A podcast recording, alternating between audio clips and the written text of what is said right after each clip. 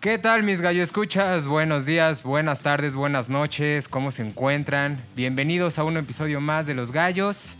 Yeah. Eh, vamos a platicar de nuevos géneros para nosotros, no para todos. Nueva música, nuevas Nah, bandas. hombre. Pero siempre con el placer de traerles una bonita plática entre compitas, compadres, ¿no? ¿Cómo están mis gallos? Muy bien, muy bien. ¿Todo A toda bien? madre. Ya escuchamos a la invitada por ahí. ¡Qué Gracias por padre! la Eso. invitada, muy bien. Muy bien. Gallo Verde, ¿qué tal? ¿Cómo estás, mi querido gallo dorado? Bien, todo bien, todo tranquilo, todo suave. Qué chingón. Yo también, suave, fino, Qué bueno. tranquilo. Como el sol. Sí, Listo, ¿no? Ya para este nuevo episodio. para este nuevo partido que vengo. ¿Cómo te sientes para este juego? Según yo, chingón, pero tengo miedo, güey. Todos decimos eso cuando entramos a grabar, sí. llegamos bien alzaditos. Sí. Pero es raro porque Chido. luego cu- cuando te sientes menos preparado resulta que sales chingón, cuando crees que vienes, entonces ya, Llega la sorpresa. ya eso ya vale madre, güey. Pero Que sí, se ve ahorita, bien, ¿no? Bien, bien, y bien. Bienvenidos, gallo escuchas. Muy bien, Gallo Verde, un este- gustazo. A estos sus gallos internacionales. International. Ya internacional Gallos. los gallos. Sí, somos Eso. internacionales. Un saludo a Uzbekistán, donde nos escuchan. sí, en serio, ¿no? Sí, sí, sí. no, Las estadísticas no mienten, los No números no mienten. Gallo Negro, ¿qué tal? Hola, ¿qué tal? Buenas noches. Bienvenidos. Todos. Bienvenido, mi Gracias por la negro. invitación otra vez, por estar aquí. No, gracias a ti por estar aquí. Lo que pasa es que la diferencia de cuando ganas un- una pelea como la vez pasada, Ah, claro. pues llegas más tranquilo, llegas más relajado. Suelto. Ya, ya más sueltito. ¿Por qué no me extraña que como creo que es la primera, segunda que gana y va a llegar a, a Exacto, careárnosla, sí. güey? Pero cabrón, así, no, yo gané, güey, yo gané, vale, güey. se Y, eso le dura O como sea, tres meses porque no vuelve a ganar hasta diciembre, yo creo. No, y Espero. aparte también viene relajado nuestro gallo. Bueno, aparte vengo relajado, me fui de vacaciones Sí. a un lugar ahí paradisiaco muy cerca de la ciudad. Entonces, pues vengo, Afrodisíaco. vengo suavecito. Desnatado. bronceado. Desnatado, como Sí, dice te ves mi gallo bronceado, con razón. No, hombre. Gallo Colorado. ¿Qué tal? Buenas, buenas, buenas, buenas, queridas y queridos gallo escuchas. Aquí de nuevo, una vez más. Emocionado con el tema de hoy, mi querido maestro gallero. Es tu mole, ¿no? Bueno, uno de, de- un de ratillo. lo que trae un ratillo sí en lo la fue. escuela. La verdad es que sí, sí. Por lo menos jale, ¿no? Mucho De chavillo, de chavillo y de jale también. Y de jale. Participé varias formas, pero bien, al 100. Me da gusto. Se me ha hecho a mí la semana eterna, no sé por qué. Esperabas este momento para este episodio, yo creo. Es correcto. ¿No? Sí. Este, antes de saludar a nuestra invitada, quisiera dar al- algunos anuncios importantes y parroquiales. El primero es este, agradecer como siempre a Mezcal Rino, el mezcal Mm. que nos patrocina y que ayuda a que el hígado esté pasándola bien, pero no sé en 10 años a ver qué tal se la pasa. Para no pero ser tan en este momento Para no ser tan se la triste. pasa bien padre el hígado, ¿no? ¿No? Como dicen por ahí que para todo mal. Según yo es al revés, te la pasas bien tú, tu hígado no tanto, pero no sé, güey. Pues en el momento ni se acuerda, ¿no? El hígado está ahí a gusto, suave y todo eso. Y eh, número dos, a- y no menos importante, Amida Nail, cerveza artesanal e hidromiel, que hace lo mismo, hace la misma labor, la misma chamba. Eh, una cerveza muy sabrosa, una cerveza altamente recomendable. Y la hidromiel también, pero con cuidado. Con cuidado. Porque si quieres saber por qué, le recomiendo que le eche una oreja el día de mañana o pasado mañana a dos capítulos anteriores donde El hicimos la episodio prueba de hip hop. Hicimos la prueba de, ajá, gracias, Colorado, en el episodio de hip hop hicimos la prueba de hacer este podcast con hidromiel y, se Échese descontroló. El resultado está padre, ¿no? Y nos descontrolamos, exacto. No por nada dura más de dos horas ese episodio. Écheselo, mi gallo, escucha. Este, ¿algún otro anuncio parroquial, Nuestras redes, por favor. Nuestras redes, Mi por favor. colorado, Las redes en Instagram, ya saben, los gallos MX. Ahí estamos con las, las playlists de cada episodio en historias destacadas. Y en Facebook, como los gallos, guion, aquí nadie se raja. Recuerden, También Gallo hay- Verde, por también favor, hay por nuestras favor. listas colaborativas. Es correcto. Eso iba, que le pueden, le pueden echar ustedes de su cosecha. También lo que quiero decir, coméntenos, díganos cosas, mándenos cariño, pendejenos, Pélenos. pendejenos si es necesario. Rétenos también, rétenos. Rétenos. Ya, demostramos y hemos cumplido que quien nos, quien nos eche, canta el tiro se para aquí y, y es, están abiertas las puertas a este su podcast, mi querido. Bienvenidos. Siempre, Si siempre. se siente con la capacidad, échele, éntrele. Sí.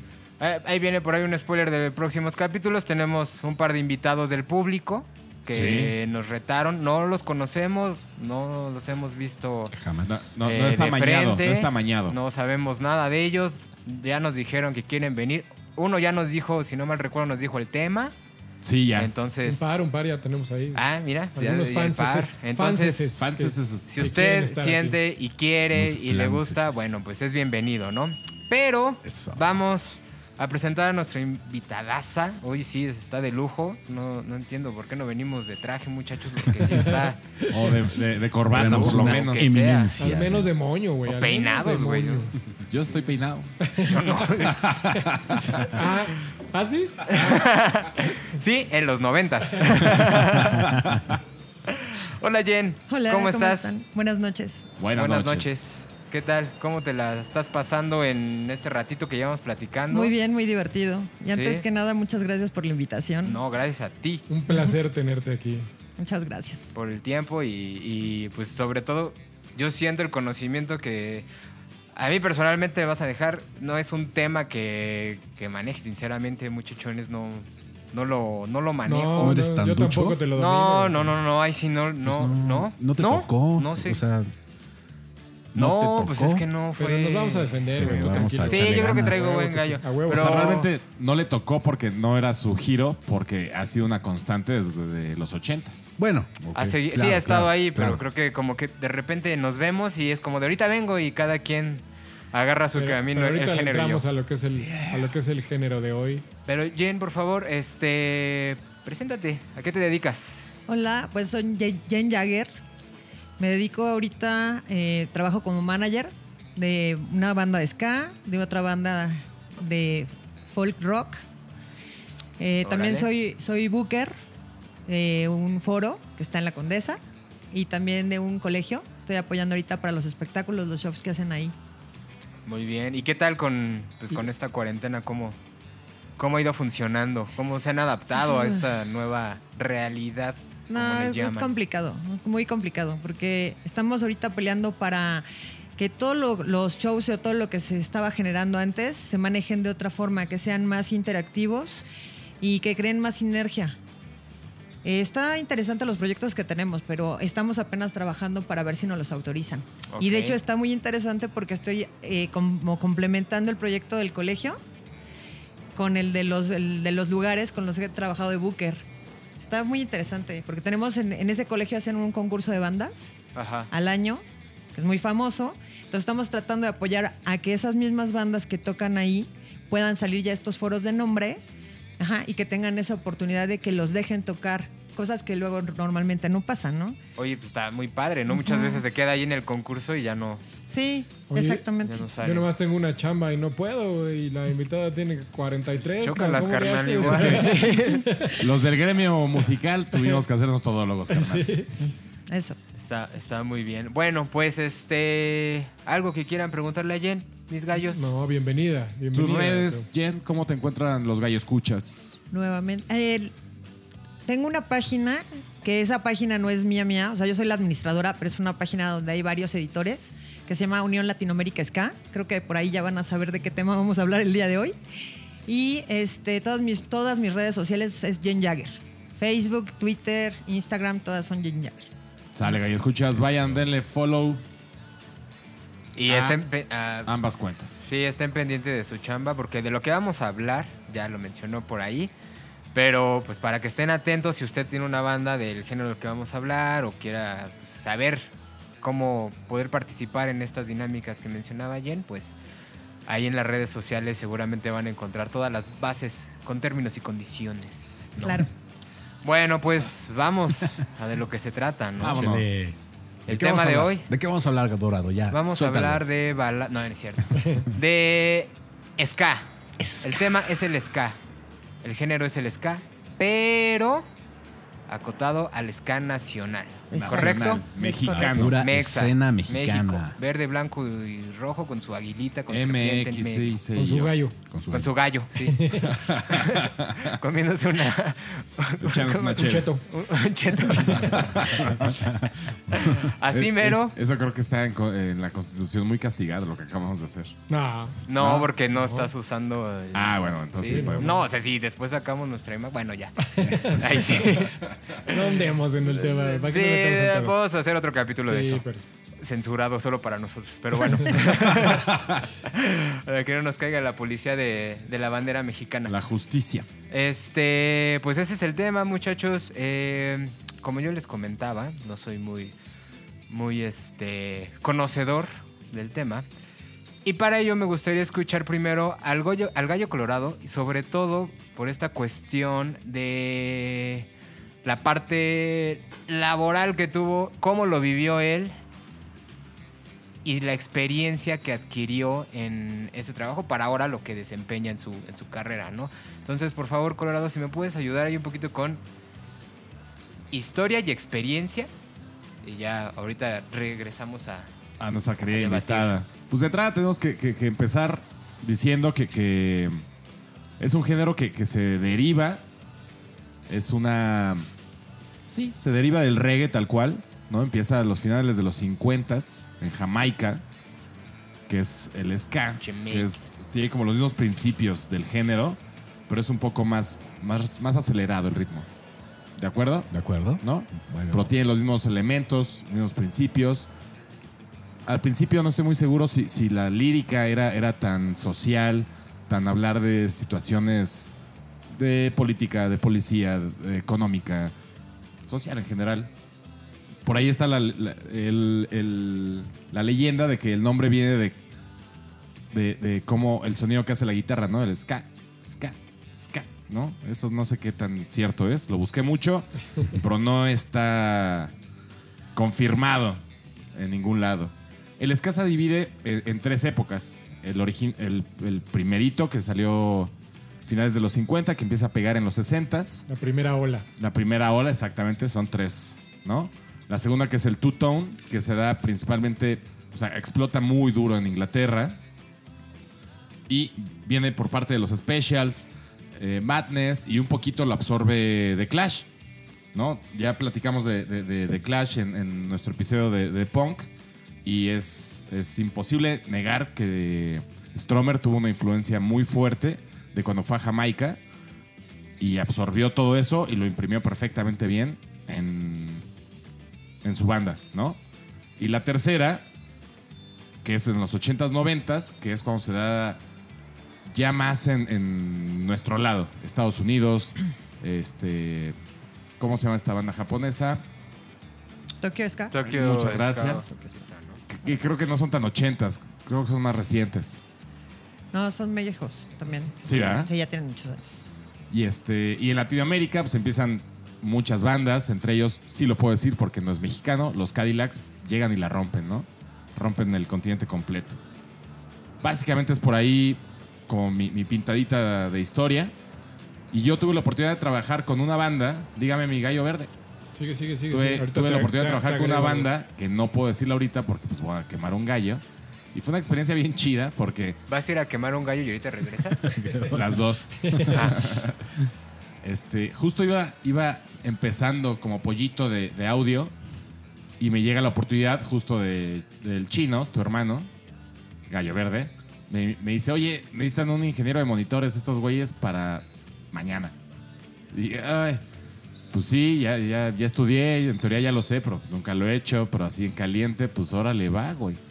El problema es que Te gustó. aquí va una, una anécdota personal. que te gustó. Aquí va una anécdota personal.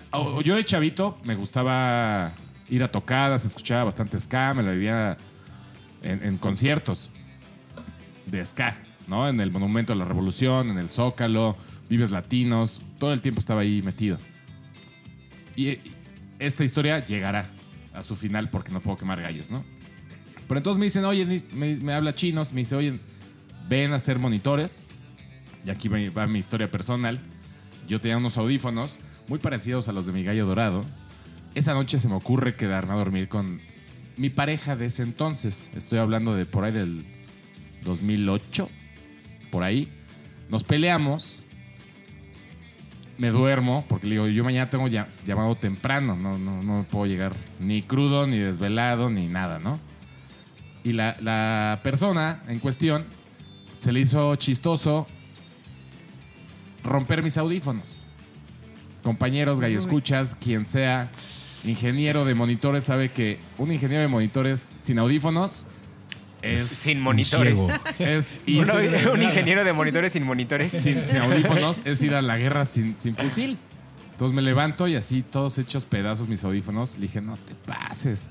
Entonces llego todo nervioso, así, todo tonto así, y le digo al otro ingeniero, oye, no traigo moni- este, audífonos. Y sí, me, me pendejeó durísimo, como 10 minutos el güey. Le expliqué, me dijo, ah, qué poca madre de la morra, güey. Así, ya me los prestó. Así empieza mi carrera como ingeniero en audio, güey. Esa fue Llegó a jugar sin tenis. Exacto, así. Este, con, con mocasines. Ándale. Así, empe- así empezó mi vida como ingeniero en audio. No esperaba. Eh, Iba a decir, no esperaba menos de ti por una muy buena historia. Pero no esperaba que la historia fuera por ese lado. o sea gran que- anécdota. Pero aparte, Pero esa sí es muy buena fecha historia. tocaba mujeres gratis. Yo no conocía esa banda en ese entonces. Entonces, cuando yo vi el flyer, dije, ay, qué cagado, las morras entran gratis, güey. y pues no, era una banda de Argentina que, que pesa cabrón. Y el y todas mismo las día, amigas de Roger afuera. Y el mismo día to- tocaban. Jugaban Pumas América. Y la fecha empezaba terminando el partido de Pumas América. Cayeron las dos barras y se armó una madriza. Hombre. No, así fue. Mi Aparte, primera fecha sí, fue así de- 2008, claro, así sí. unas pinches bofetadas, una tras otra, ¿no? Así. Bienvenido. Qué gran debut. ¿Qué pensaste güey. después de eso? ¿Ya me retiro No, pues de aquí soy, güey. La verdad me la pasé muy bien. Con ellos tuve la oportunidad de girar en Canadá, Estados Unidos, bastante de nuestro bonito país. Eh, un Vive Latino. Estuvo bastante chingón. Estuvo bastante chingón. Aprendí mucho. Pero sí descubrí que, que era una constante. Que era una organización complicada, tropezada. Y en ese entonces, cuando yo trabajaba con esta banda en cuestión, éramos tres güeros específicamente los que trabajábamos con ellos, el staff. Y al principio era como, ay, los pinches güeros, los pinches güeros. Y vieron que los, pues, la neta organizábamos el pedo, el escenario, era como. Hasta que el final ya decían, ya llegaron los güeros. Por fin. Qué bueno que llegaron los Cambiaron por güeros. completo su actitud, así de, ay, no mames, qué chido que ya llegaron, que no sé qué. Y eso duró como, yo creo, como tres años mi chamba con ellos.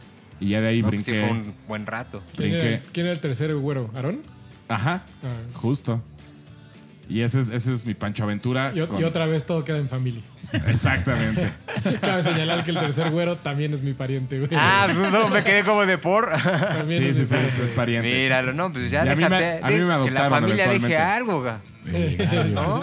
La familia verde ya está acaparando los escenarios. Gracias por, por la experiencia y por la, la historia de- del ska. Y este.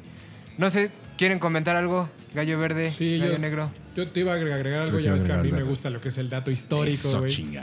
Me encanta ese pedo. Eh, como bien mencionaste, pues es un género que nació en Jamaica, pero creo que Jamaica. hay que darle el contexto histórico para entender de dónde viene el ska, y no solo Por la favor, parte mi querido musical, porque Verde. también tiene un chingo Excelente. de carga cultural el ska.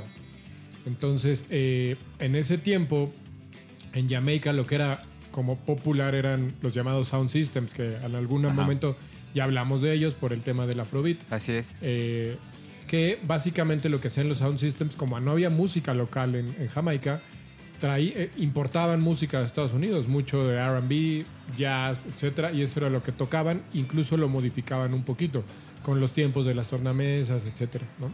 Un poco como lo que pasa aquí con la, con la cumbia rebajada, cabrón. Pero eh, un día tenemos que hablar de ese pedo, ¿no, güey? Sí, Hacer claro, güey. Hay que pasar por ahí. Gallo, Pero- escuchas, rétenos. Pero bueno, eh, no me voy a desviar. Eh, eso es lo que importaban y, y justo lo que pasa con el género es que empiezan a hacer fusiones con eso y no podemos hablar del ska sin hablar del contexto cultural de lo que tiene que ver la independencia de Jamaica, de Exacto, de Inglaterra, Inglaterra, con ¿no? el fenómeno y sin hablar de lo que son los Root Boys, ¿no?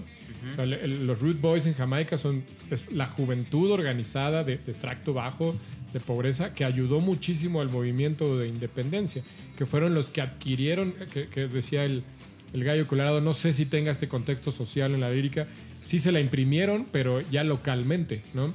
O sea, cuando nació el ska, pues traía toda la influencia de RB, jazz y demás, y no traía esta carga social. En el momento que lo adoptan, lo, lo fusionan y lo hacen propio, entonces sí le meten toda esta carga social de los Root Boys que, que, que apoya el movimiento de independencia de Jamaica de Inglaterra y, y se vuelve un poco la, la bandera musical que tiene que ver con, la- con, con el movimiento independentista. Por eso tiene tanta carga cultural el ska en, en lo que vemos de Jamaica, porque la función tuvo que ver con eso que escuchaban, que traían, con los ritmos caribeños que tenían que estar y africanos que tenían que estar eh, metidos en Jamaica. El calipso, eh, eh, como la parte caribeña y los ritmos africanos que ya hemos hablado de ellos, que son puros y que le dan origen a un chingo de géneros y a un chingo de cosas en, en- en la música, ¿no? Claro. ¿O Y Sí, Me estás viendo cara No, no, no, este- está bien este el güey, quién sabe rocksteady qué está también. diciendo. No, no, no. No, también el rocksteady. Exacto, no, de ahí se fijan. todos ¿no? nos quedamos maravillados con tu conocimiento sobre el tema y tu estudio al respecto. Este. Invitada, ahora a nivel nacional, digo, un poquito por ahí el contexto. Lo que yo percibo es que por ahí de los noventas empieza a moverse de este lado de- del país, ¿no? Más o menos. Sí. Si no es que un poquito antes. Pero a ver, Un poquito antes. Antes, es que exactamente un poquito en ese historia. contexto, exactamente. Yo empato mucho porque siempre que habla alguien, un ejemplo, hablan de hip hop, escuché la vez pasada y hablan nada más de un género musical, hablas de un movimiento como tal. Ujú, Y el del ska siempre se habla como un género musical y también fue un movimiento. Claro. Y es Exacto. un movimiento como tal. O sea, de hecho, si te das cuenta, cuando empieza el hip hop, empieza también con DJ sets, cosas así. Y, y es- son muy similares, pero muy, muy similares. Y exactamente dependiendo de las zonas donde se empezaron a gestar, empiezan los cambios musicales. Eso es lo que va a exactamente. La primera ola, que es el ska tradicional, es muy instrumental, ¿no? Pero sí, Exacto. de ahí se denota exactamente este, todos los Root Boys por el tema social que empieza a, gestar y que yo creo que ese es el principal tema de por qué el ska nunca se hizo un, mo- un movimiento tan importante a nivel mundial. Porque siempre ha traído la bandera, una bandera social al lado. Sí, sí. sí. Ese es el contexto, yo creo. Segunda ola, empieza el Two Town. Si te, si te puedo agregar algo a la primera ola, y justo que lo que dijiste era mucho más cargada la instrumental y tenía un motivo. Sí. Porque no podías líricamente decir cosas. O sea, Ajá. era arriesgar tu vida en ese Claro. momento el meter una lírica con carga social. Entonces, lo- la trataban de decir más musicalmente y lo plasmaban siempre. Digo, el- e- este tema de los sound systems siguieron existiendo, pero ya con, con, con, con la música local. Que ahí, por ejemplo, hubo eh, un, mandatario jamaiquino que llegó y y institucio- institucionalizó la primera, eh, la primera casa productora, donde empezaron a grabar las primeras cosas que eran locales en Jamaica. Entonces, eh, todos esos decían, sí, yo te apoyo, tú puedes grabar, pero no puedes meter carga lírica, no puedes hablar en contra del gobierno. Claro. Entonces todo se plasmaba a través de carteles, de- en los sound systems. La forma en la que vestían. Declamaban, había recitales, etcétera, pero en la música por eso no trascendió tanto, justo por esa carga que, que sabía que, que existía, ¿no? Y ya cuando te vas a la segunda ola en Inglaterra, exactamente es donde ya empieza el, todo el color blanco con negro, por eso el nombre, Exacto. Town. Y, este, y que ya es más movido, más energético, ya trae letras y se gesta de una forma impresionante que llega a Estados Unidos, Canadá. Exacto.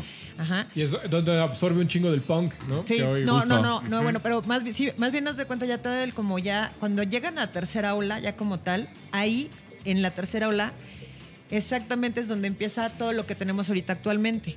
Y que también se va por zonas. En Estados Unidos salen muchísimas bandas que estaban muy enfocadas al tema punk o al, al tema más este, pesado.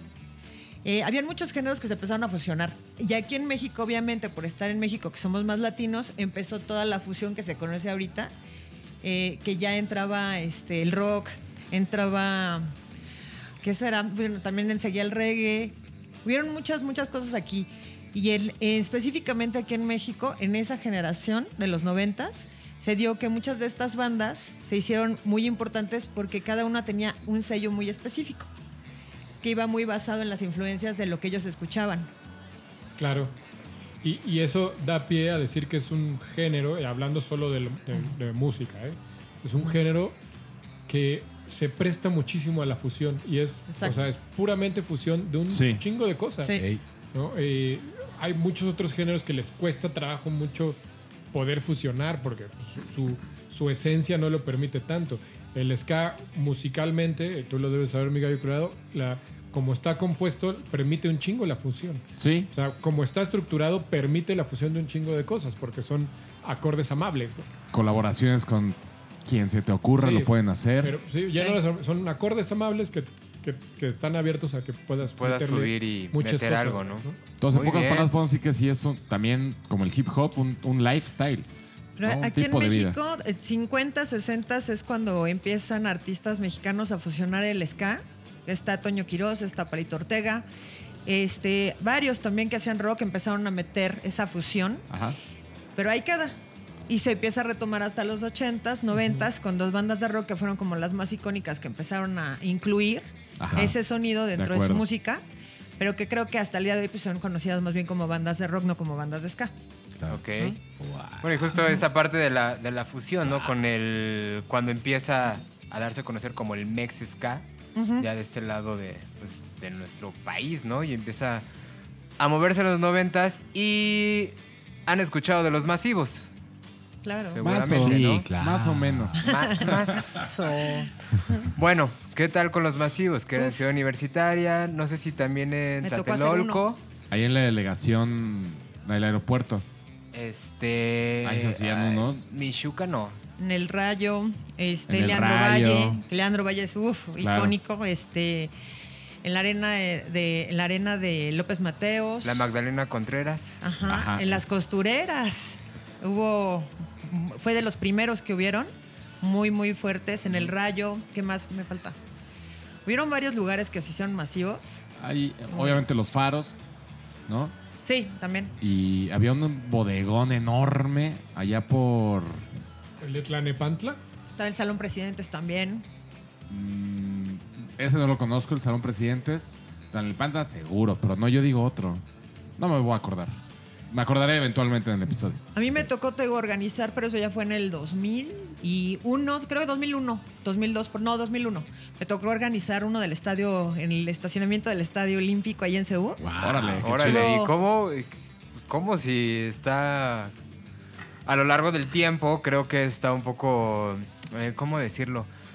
Mm, No es tan sencillo realizar un show dentro de, pues, de las inmediaciones del estadio y del estadio, ¿no? Sí, Musical estaba- hablando, o sea, en Ciudad Universitaria sí. En el estadio no. Pero en el No, en el estadio y a las afueras, por eso.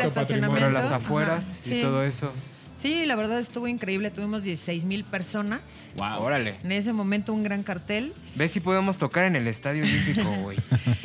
Y estuvo Afuera, pero sí podemos hacerlo. sí. Un mes antes Con 20. había habido otro, pero de otra facultad. Entonces estuvo muy interesante porque pues, no era competencia, pero como ya todos habían tocado en. Bueno, ya sabíamos quiénes iban a tocar en el, que era antes, era armar y crear todo el concierto del, del otro. Y fue muy, muy padre. En los bigotes de CEU, ¿dónde tocó? Afuera de Metro CEU hay como unos bigotes. Y Ah, muchas veces ahí hacían. eh, ponían escenarios y hacían toquines también. Oye, ahí no te tocó. Pero no. Esto, esto Ya es más moderno eso, mi gallo Como hablar, Sí, si como vamos de- a hablar de A ska mí sí me tocó.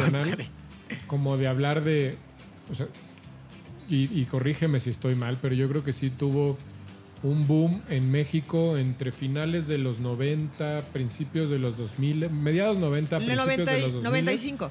Eh, Agarró una fuerza cabrón. El, ¿no? fue- el impulso más fuerte, el, el hacía el icono de donde se disparó fue en el 96. 95.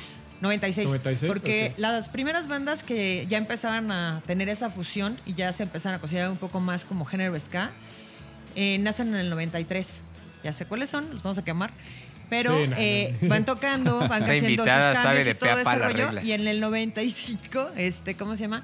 Ya empezaban todos los shows en casas, ya empezaban a generarse. co- Pero aquí ocurre algo muy importante que fue también un apoyo muchísimo, muy grande para este género, que es el nacimiento del, Sí, del el- Multiforo Cultural Alicia, Exacto, que sí. nace en Claro, diciembre. ajá. El Foro Alicia, Exactamente, en Gracias, diciembre en el Nacho. 2015, exacto.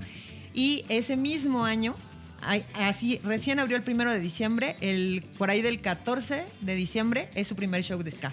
Ese mismo año hacen todavía otro concierto de ska y el concierto más, este, más fuerte que tuvo en el 2000, en el, perdón, en 1996 fue en marzo, que fue el primer aniversario de una banda de ska muy icónica y eso fue acabóse, o sea, el lugar se caía de gente. Pero a partir de eso, ahí empiezan todas las bandas de ska nacionales a generar sus aniversarios, sus presentaciones, y fue como la primera base. Y de eso nace precisamente que se haga el concierto de Leandro Valle del colectivo Mezca, que fue el que detonó este, todos los demás fe- festivales y eventos, y de ahí parte todo. No, pues Nacho, Alicia. Sí. Un paréntesis Gracias, ahí para la Alicia. Busquen las redes, apoyen al Multiforo Alicia. Ahorita es muy importante. Tienen algunas actividades, están viendo cómo se regresa a Que los justo shows. hablábamos el otro día, pinche pandemia, que lo que- cuántos foros han cerrado. Sí, por por, Sí, por claro. suerte por ya Entre hay. pandemia y corrupción, ¿cuántos hemos visto Sí, cerrar? y el Alicia ha aguantado, ha estado ahí y ha apoyado. A todos nos ha los géneros. tocado, nos ha, nos ha tocado a nosotros. rato, ¿no? Estuvo cerrado un rato y reabrió, ¿no? Sí, creo A que. cada rato lo como quieren clausurar. seis- Sí. No, menos, no sé. Estuvo un Por a mí ahí me de seis, tocó. siete meses ajá, de- algo que así. tuvo que cerrar, güey. También cada rato. Tema corrupción. Pero vez. personalmente, pues, la Alicia es un lugar mágico donde te dan la oportunidad de conocer y de presentarte. No, y- Sí, sí, sí. Busquen Y cómo que- apoyar ahorita a la Alicia. Exactamente, ¿no? porque ve, o sea, que ¿quién puede decirte que tenga un foro de ese tamaño, algo así, que tuvo a Violadores del Verso, a Manu, a Manu Chao, A Manu o sea, Chao. Sí, sí, sí. A, a Caligaris, o sea, Sí. o sea, a siete cilindros, por ejemplo. Ha tenido, ha tenido, todo el mundo ha pasado por el Alicia, la verdad, y sí vale la pena apoyarlos. Y aparte, una cosa muy importante, no es apoyar nada más con dinero, o sea, puedes apoyar yendo- y a- asistiendo, yendo a comprar es. un cartel, yendo a comprar un disco.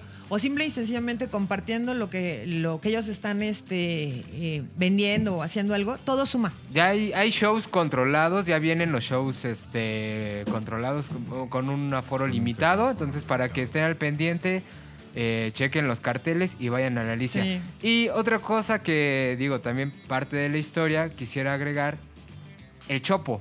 Ah, claro. El Chopo, Ah, Sí, claro. sí, cómo es- se convirtió en Es parte. un ¿no? elemento Sí, muy importante cabrón, para ayudar el crecimiento Ajá. y el acercamiento a- al público, Y ¿no? eso en el exactamente en 1995 cuando estas bandas hacían sus eventos en casas a donde iban era el Chopo a llevar su publicidad y es de donde El flyer. Y se vendían todos, exacto. Exacto. Gallo Verde, algo que quieras comentar ahorita. Eh, justo y lo que siempre hablamos que trae también su, su identidad visual, güey, el ska, Sí. ¿no? Claro. Eh, Claro que sí. A, a mí en lo personal, pues me tocó el, el paso en, en mi época de skate, pues él tiene una cierta relación entre el skate y es- el, el punk y el ska y demás, está ahí metido. Claro. Pero, pero sí tiene toda su identidad visual en una forma de vestir, en una forma de... de- muy relacionado en, en el... Ya me voy a ir al tema nacional, pues sí, toman raíces de los 50, de los 40 y las aplican hasta... Pachucón. pachucones a sus looks y demás, y, y no todas, ¿no? Pero tiene también eh, la parte chola, tiene que ver, güey. Para nosotros decíamos que fue el nacimiento de los gremlins. es que ibas a- iba- venía- íbamos a los shows y ya de repente cuando te das cuenta había gente colgada por todos lados brincando y, y y todo Volando mundo- gente. Te lo juro. Quitando el Sí, tapete. sí, sí. De- Sí, o sea, llegamos a los mucho- shows era impresionante. Pero bueno, acuerdo eh, mucho que está era mucho de moda usar la sudadera al revés. Sí. Sí. Por alguna extraña razón. Nunca, ¿no? También digo, ya nos contaron todas sus versiones de cuando de repente íbamos a los shows ya iban todos los emos. Ajá. Y tú así, o sea, ¿de dónde salieron los elmos y los muñequitos y todo eso? Y ya nos empezaron a explicar los mismos fans. Pero así como tal que digas ¿Y que por las qué es, bandas... eh? La verdad es que yo no lo entiendo. eh, los, los chicos que eran seguían el ska en esa época te dicen que es exactamente por esa parte entre todo el tema zapatista, lo que está ocurriendo y todo Ajá. eso, pero era más que nada por la inocencia perdida que ellos, bueno, la inocencia que habían perdido en ese Ok. momento. Pero yo como tal, o sea, yo no veía eh, de repente como ellos iban vestidos, o sea, a lo mejor a los integrantes de las bandas, o sea, fue algo que ellos mismos fueron creando, los mismos fans fueron creando eso. Claro. Entonces estuvo muy interesante porque llegamos a los shows y ya llegaban exactamente todos los chavos con sus, este, ¿cómo se llama? todos vestidos de blanco con negro, Ajá. Este, con sus tirantes, con los muñequitos. Estos o sea, peroles sí, y todo esto, ¿no? sí, No, por es eso te digo que es, un, chido. es un movimiento cultural. Sí. Y que precisamente, pues también esa situación de que la mayoría de estas bandas, estamos hablando en esa época, tenían, no sé, los más pequeños 16, 17 años de los músicos. Ajá. O sea, eran jóvenes Sí, completamente, entonces les tocó todo este tema del zapatismo, toda la represión que había en ese momento en el gobierno, todos los temas de CU. Entonces, eso ayudó o generó también, más bien, que ellos, em- exactamente, lo que platicamos de todos los géneros, ¿no? O sea, que al pasar eso en el país, ellos empezaron a crear ese tipo de música como protesta. Porque realmente a lo mejor no era tanto la idea de ellos, en el caso de algunas bandas, de hacer ese tipo de música. Pero es lo que estás viviendo y es lo que quieres transmitir, era lo que querían decir. De acuerdo. Y que muchas bandas sí lo, lo siguen hasta el día de hoy como un estandarte, ¿no? Sí, yo, Qué, yo qué rico es cuando alguien sabe tanto. Sí, güey. Está Sí, qué chingón. Yo vine, Ahí- a, ahí yo vine quisiera- a tomar clase. No, Por y para dos, güey. saber, tengo, no, y espérame, tengo, tengo al señor ahorita, este, a Miguel Tajobase, bueno, mis respetos y a Dils, que yo creo que son de esas dos personas que si los tienes aquí, bueno, ellos sí, no, de- sí, ellos te van a decir, bueno, es más, ¿sabes también quién me impresiona a mí? Tranquilino. El tranqui. El tranqui, no, o sea, por- con tranqui te puedes poner a hablar, aunque no lo creas de ska, y te sabe todo lo que te imagines. Es increíble también. Ellos sí Eh, son lo- expertos. ¿Los hermanos estamos hablando? Toño. ¿Cuál? Toño. Ah, Antonio. Antonio. Antonio. Toño. Sí, no, Antonio es una Los ex- biblioteca ex- musical. Ex, Yokozunas. con patas. Exacto. Es- Exactamente. Es el, el Baterista. baterista. Sí. Sí, tiene buenos pero proyectos. todo, sí, güey. sí, sí, Bueno, sí. El instrumento que le Yokozuna pongas en sí, en Eh, sí, frente, yo ya lo he visto lo tocar hace. todo. Yo quisiera cabrón. agregar esta cuestión y retomando un poquito lo último que, que nos decías, Jen, sobre todo el aspecto de cómo va moldeando a la persona en cómo piensa y los hace de alguna forma educarse y adentrarse en cierto tema, ¿no? Hablamos del tema político, los hace, digo, yo los escatos que conozco o la experiencia que he tenido, eh, no sé, yo estuve en el CCH Sur, por ejemplo, y me tocó eh, convivir con muchos amigos que, que quiero mucho y admiro mucho, pero me impresionaba la forma en la que, en la que ellos eh, no solo seguían la música, sino seguían el contexto cultural político y la forma de adentrarse y cultivarse de, de todos los temas, educarse, leer mucho, le- Ajá, mucho, sí, mucho, cabrón, mucho, mucho, cabrón. ¿no? O sea, todo lo que te pueden decir o lo que te pueden refutar, eh, no quiero generalizar, pero creo que hablando en particular, en particular de ciertas personas, todo lo sustentan súper bien, ¿no? Es, Sí. es una, un género que aparte te deja esto en el, pues atrás, ¿no? En, en- como background, no solo musical, sino de vida, político, ¿no? De saber dónde vives, saber qué quieres y saber hacia dónde, hacia dónde va tu lucha, ¿no? Y tu pelea. ¿no? Eso- No, eso y, y es un género, te digo, que fue muy castigado en ese momento. Fue odiado por mucha gente del rock. Porque es otro exactamente tema, después de, Hasta, hasta de- llegaron a ponerle como el nombre del patito feo de la escena, ¿no? Completamente. Lo que pasa es que se consideraban, y hasta las mismas bandas me lo han platicado, ahorita les cuento que estamos haciendo un documental de eso, pero el asunto es que ellos mismos te dicen es que nosotros no sabíamos tocar.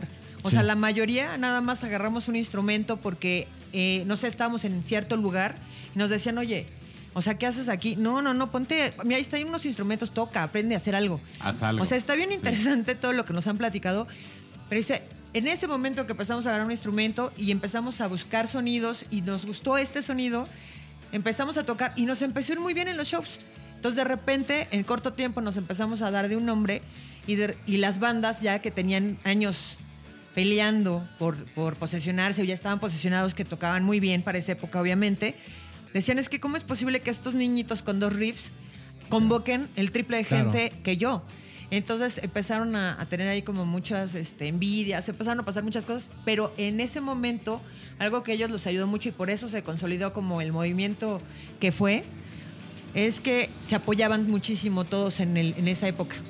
Todos esos integrantes que se fueron conociendo poco a poco en el Chopo, cuando iban a repartir flyers o por los nombres o lo que sea, y el estar organizando sus aniversarios, sus shows con ellos mismos en el Alicia y todo eso, crearon una amistad.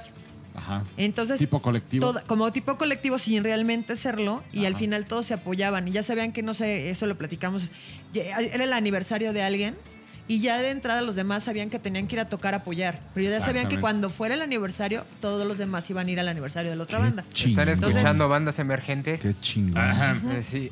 Guiño, guiño. un sapecito, ¿no? Las bandas Sí. como de apóyense. Exactamente. Y ese mensaje está bien Y padre. eso, ¿no? eso, la verdad les generó todo eso. Por eso se creó realmente un movimiento.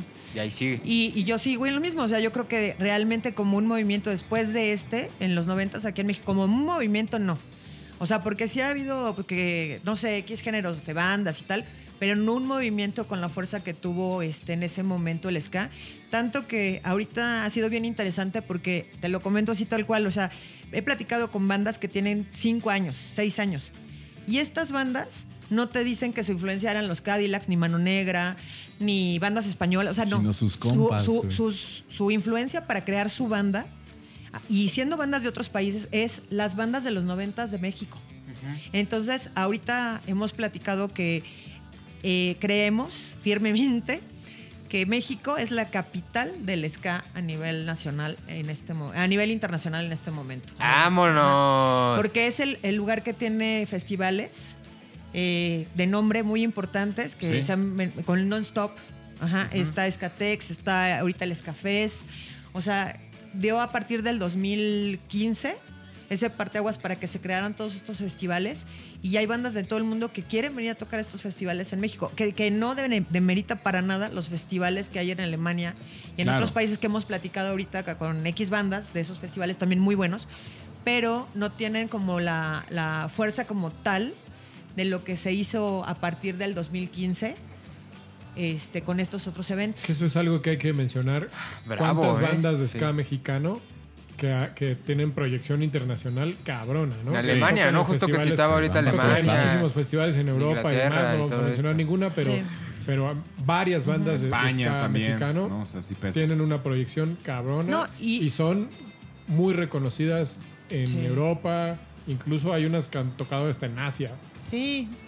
Nosotros no tenemos ahorita en la página, está bien interesante porque tenemos, hemos visto de dónde nos escriben. Nos escriben no nada más de Japón, hay bandas de Rusia, de, bueno, infinidad de países, en todos lados hay bandas de ska que no tienen a lo mejor este, una proyección tan grande, Claro. pero al- volvemos a lo mismo, cuando hablas con todas ellas, todas ellas quieren venir a México.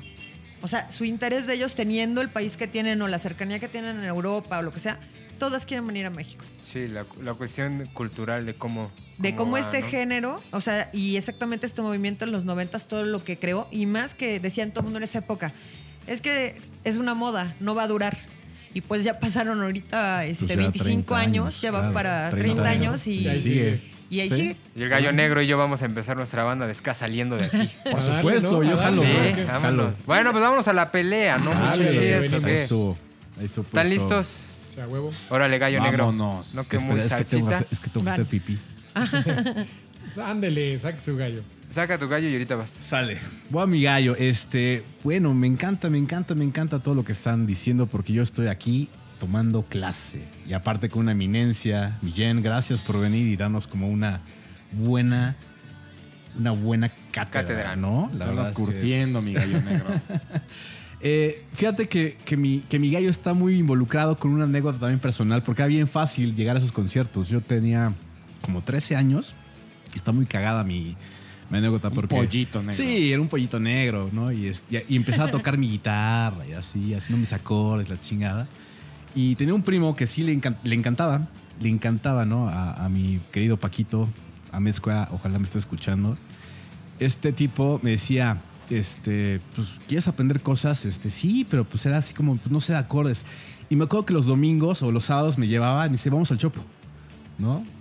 Y ahí nos metimos al mercado del Chopo y yo a los tres años era así, ver el Chopo era así como una cosa. Al tianguis. al Tianguis, tianguis del. Chopo, perdón, al tianguis Sí. del Chopo. para que- No estás Tianguis hablando de la Alameda Central, una cosa carnal. increíble, porque yo veía, yo veía personas a punks pasar y de pedo. O sea, es una onda terriblemente. Es toda una experiencia. Un efecto Chopo. visual, una experiencia cabrona, ¿no? Pero íbamos a un, a un puestito donde nos, nos vendían las partituras de muchas canciones que, a ver. Me acuerdo que compré una de Credence, ¿no?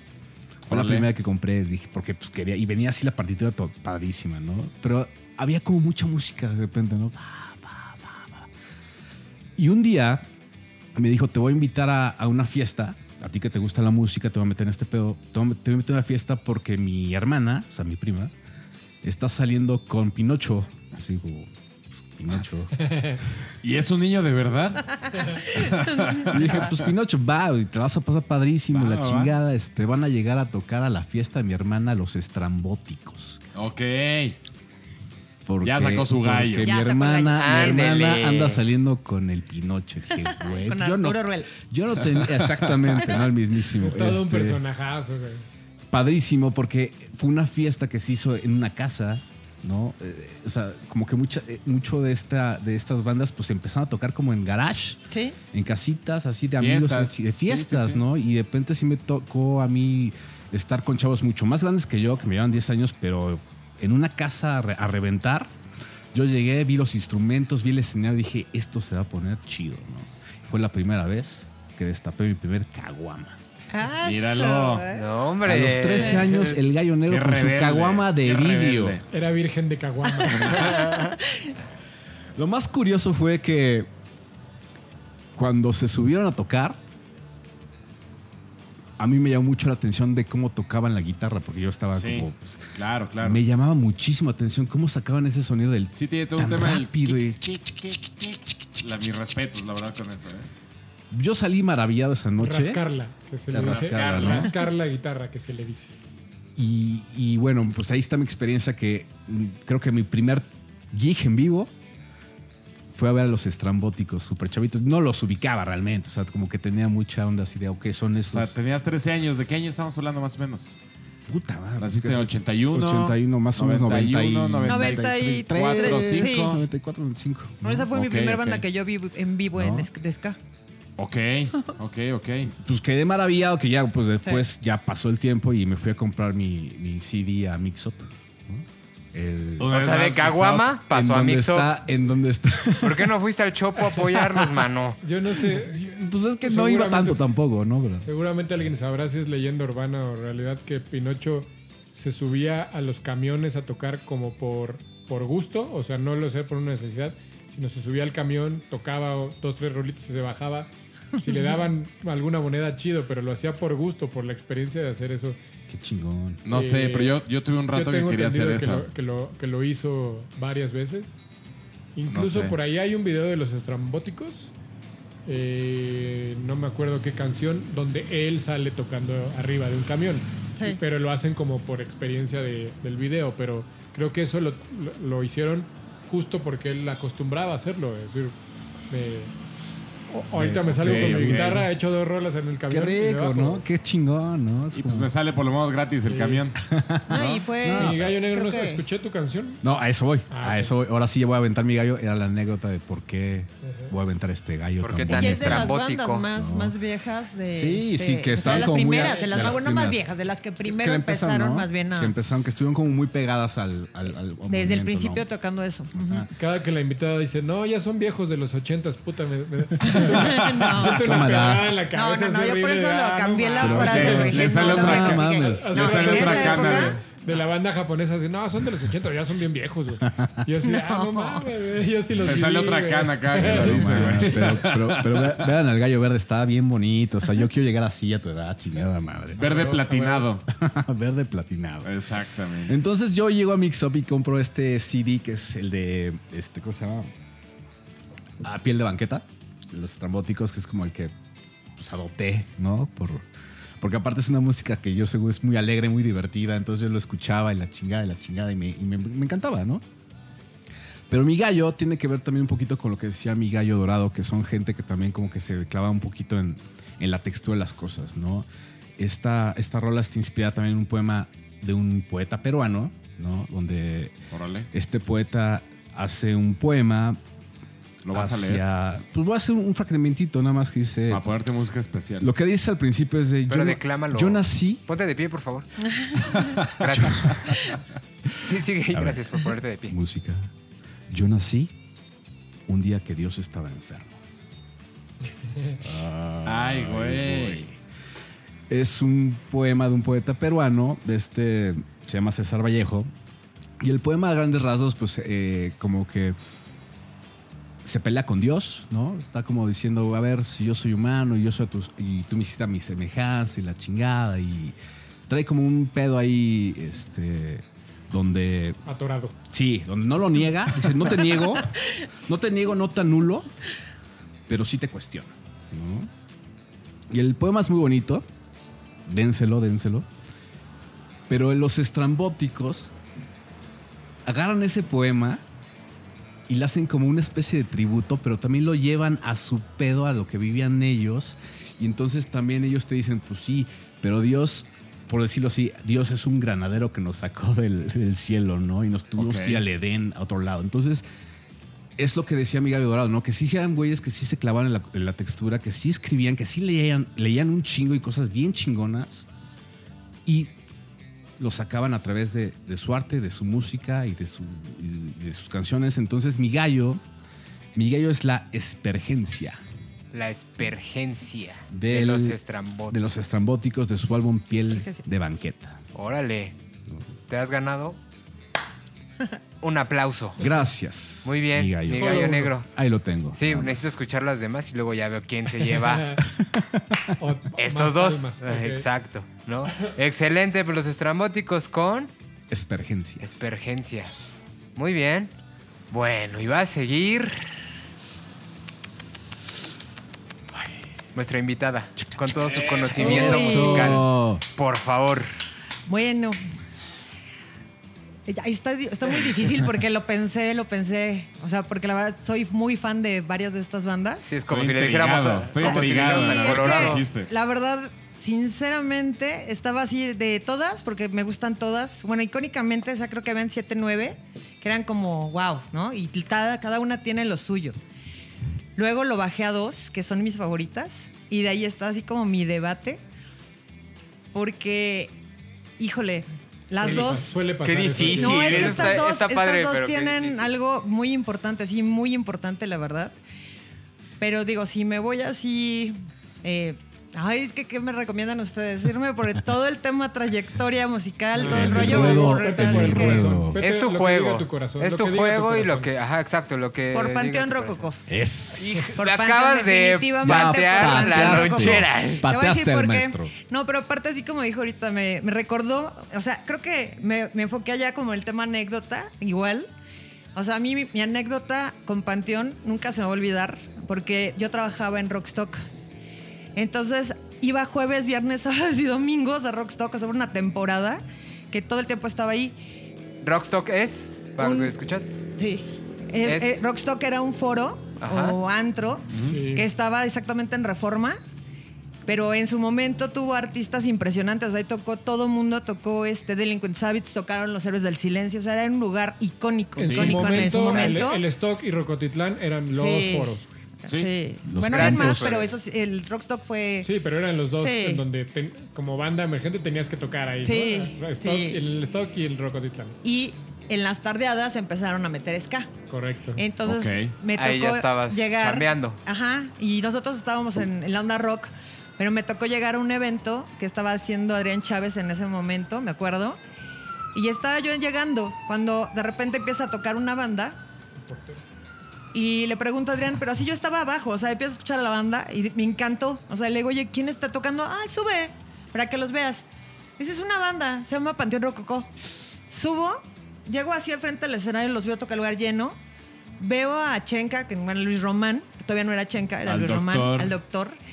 Pero lo, lo veo, o sea, y veo a toda la banda, pero veo la presencia del- de Luis, ajá, en el micrófono, o sea, cómo le hablaba a la gente, cómo se movía, o sea, vi a todo el grupo y me encantó.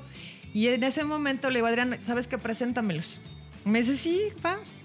Me, presenta acabando el show con ellos, me mete al camerino, me los presenta a todos. Y a la siguiente semana, el sábado, era mi fiesta de cumpleaños. Y yo los invité. Entonces yo estoy en mi fiesta ahí en mi colonia la siguiente semana. Y de repente me dicen unos amigos, oye, hay unos güeyes allá afuera que te No están mames. buscando. Ahí nos No va a tocar raros Unos güeyes de rastas No ahí bien raros que están afuera. Yo salgo y eran los de Panteón Rococó. Guau. Qué a mi fiesta de chido. cumpleaños. Fueron a tu fiesta. Todos. Y Qué estuvo buena increíble. historia. Porque aparte de esas historias que no sabíamos todavía, esa vez, no creo que no compramos cervezas, habían puras botellas de vodka o no sé. Estuvo interesantísimo porque al final, pues como que no convivían mucho con la gente que estaba ahí. Ajá. Entonces hicieron ahí como una, una tertulia. Bueno, se centraron ellos ahí en una parte a platicar. Entonces me la pasé con ellos platicando y desde ahí este, hicimos muy buena amistad. Bien. Pero la verdad, esa es mi banda, yo creo que la que les aposté desde el principio, siempre ha sido una de mis bandas favoritas. Me gusta mucho, mucho este, la trayectoria musical que han hecho. Estuve con ellos en la primera presentación de su disco, A la izquierda de la tierra. Me encantó el show que hicieron en el Circo Volador. Fue increíble verlos salir. Todos, exactamente, ellos son muy icónicos en el tema del zapatismo, lo sabemos. Ellos Sí. son, siempre ha sido un estandarte de ellos el tema social pero verlos salir en ese momento en el circo volador, cuando empiezan, todos con sus pasamontañas, y le pidieron a la gente que llevaran sus pasamontañas, paliacates y todo. Y toda la gente, todo el circo volador lleno, con los pasamontañas, y ya luego se los quitan y empieza todo el show y fue increíble. O sea, la- las bandas de ska tienen eso, te voy, esa energía. Sí. Esa energía, esa vibra que en el momento que los oyes, a lo mejor no, no eres tan fan, pero te mueven. Y esa convocatoria también. Sí, la verdad. Y yo creo que este, ese es, yo creo que, bueno, ¿qué te puedo decir ahorita, no? Bravo, o sea, el trabajo, el trabajo que yo conocí, o sea, como tuve mucho acercamiento con ellos y pude platicar con ellos fuera de, de escenarios, desde ahí te denotas que yo sabía que iban a llegar a, a donde están, y lo dije en esa época, en los noventas, porque era un tema de actitud. Ajá, lo tenían muy claro, siempre hablaban con ellos y me gustó mucho también una vez que platicando con ellos, nunca hubo como un tema de egos de decir yo quiero, yo soy, yo tal. No, jamás. O sea, una vez platicando les decía, ¿y tú qué, qué esperas? O sea, ¿qué quieren hacer? Y ellos me decían, nos, nos encantaría representar a México como lo hacen los Cadillacs eh, por Wow. Argentina. O sea, nunca dijeron yo quiero ser los Cadillacs o nosotros vamos a hacer unos más cañón, nada. O sea, dijeron nosotros nos encantaría representar Ser a la México, banda ser la banda que logremos representar a México como lo hacen Cadillacs. De alguna forma lo son. Lo, no, lo son Sí, completamente. O sea, sí también. ahorita, Sí llegaron. ahorita simplemente, pues digo, estamos hablando de tres Foro Sol, tres Sold Out Foro Sol. Que están ahí en que pausa. lleva- Estamos Sí, esperando a que se den. Pero, pero ve que, pero ahí está lo más importante. Cuando mandaron el- el- la notificación de que la gente que quisiera su reembolso lo pidiera, creo que casi nadie lo pidió, creo que nadie lo pidió. ¿Por qué? Seguimos Porque todo esperando mundo, ese concierto. Todo el mundo está esperando y yo estoy segura que sí van a dar un 100% ahorita con lo del COVID. Van a dar el 300% Sí, para que la gente salga feliz por toda la espera. Y sé que lo van a hacer porque es una banda que todo el tiempo este, sigue trabajando. O sea, sí, han sido muy constantes. Fueron la primera banda que empezaron a hacer las giras de Europa. Ha sido la única banda, creo, que ha tocado en Woodstock. O sea, es impresionante el, el trabajo que hacen y que siguen haciendo porque tienen un- un- un- una empresa, como tal, ya a lo mejor ya no son tan como un colectivo, pero sí se siguen manejando de esa forma, pero ya se le puede decir que es una empresa.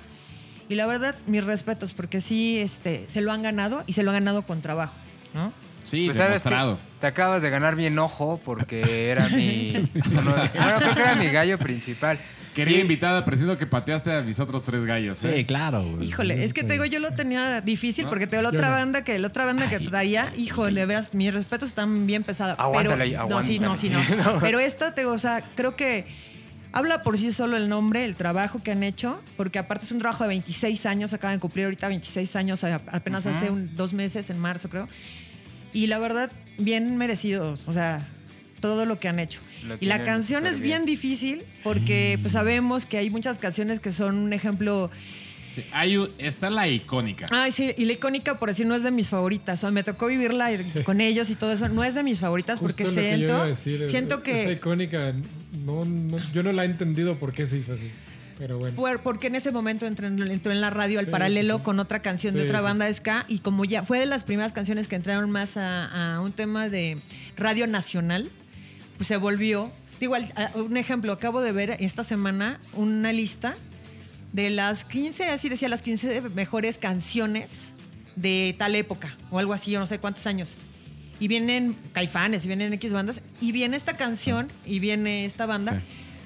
pero, o sea, híjole, está difícil también. Te es que esa parte, o sea, no es mi Échela, favorita. échela, échela, pero no échela. me iría yo con esa canción. O sea, yo no me iría a ver esa canción. Esa canción los hizo en ese momento más Con la dosis, populares. pues.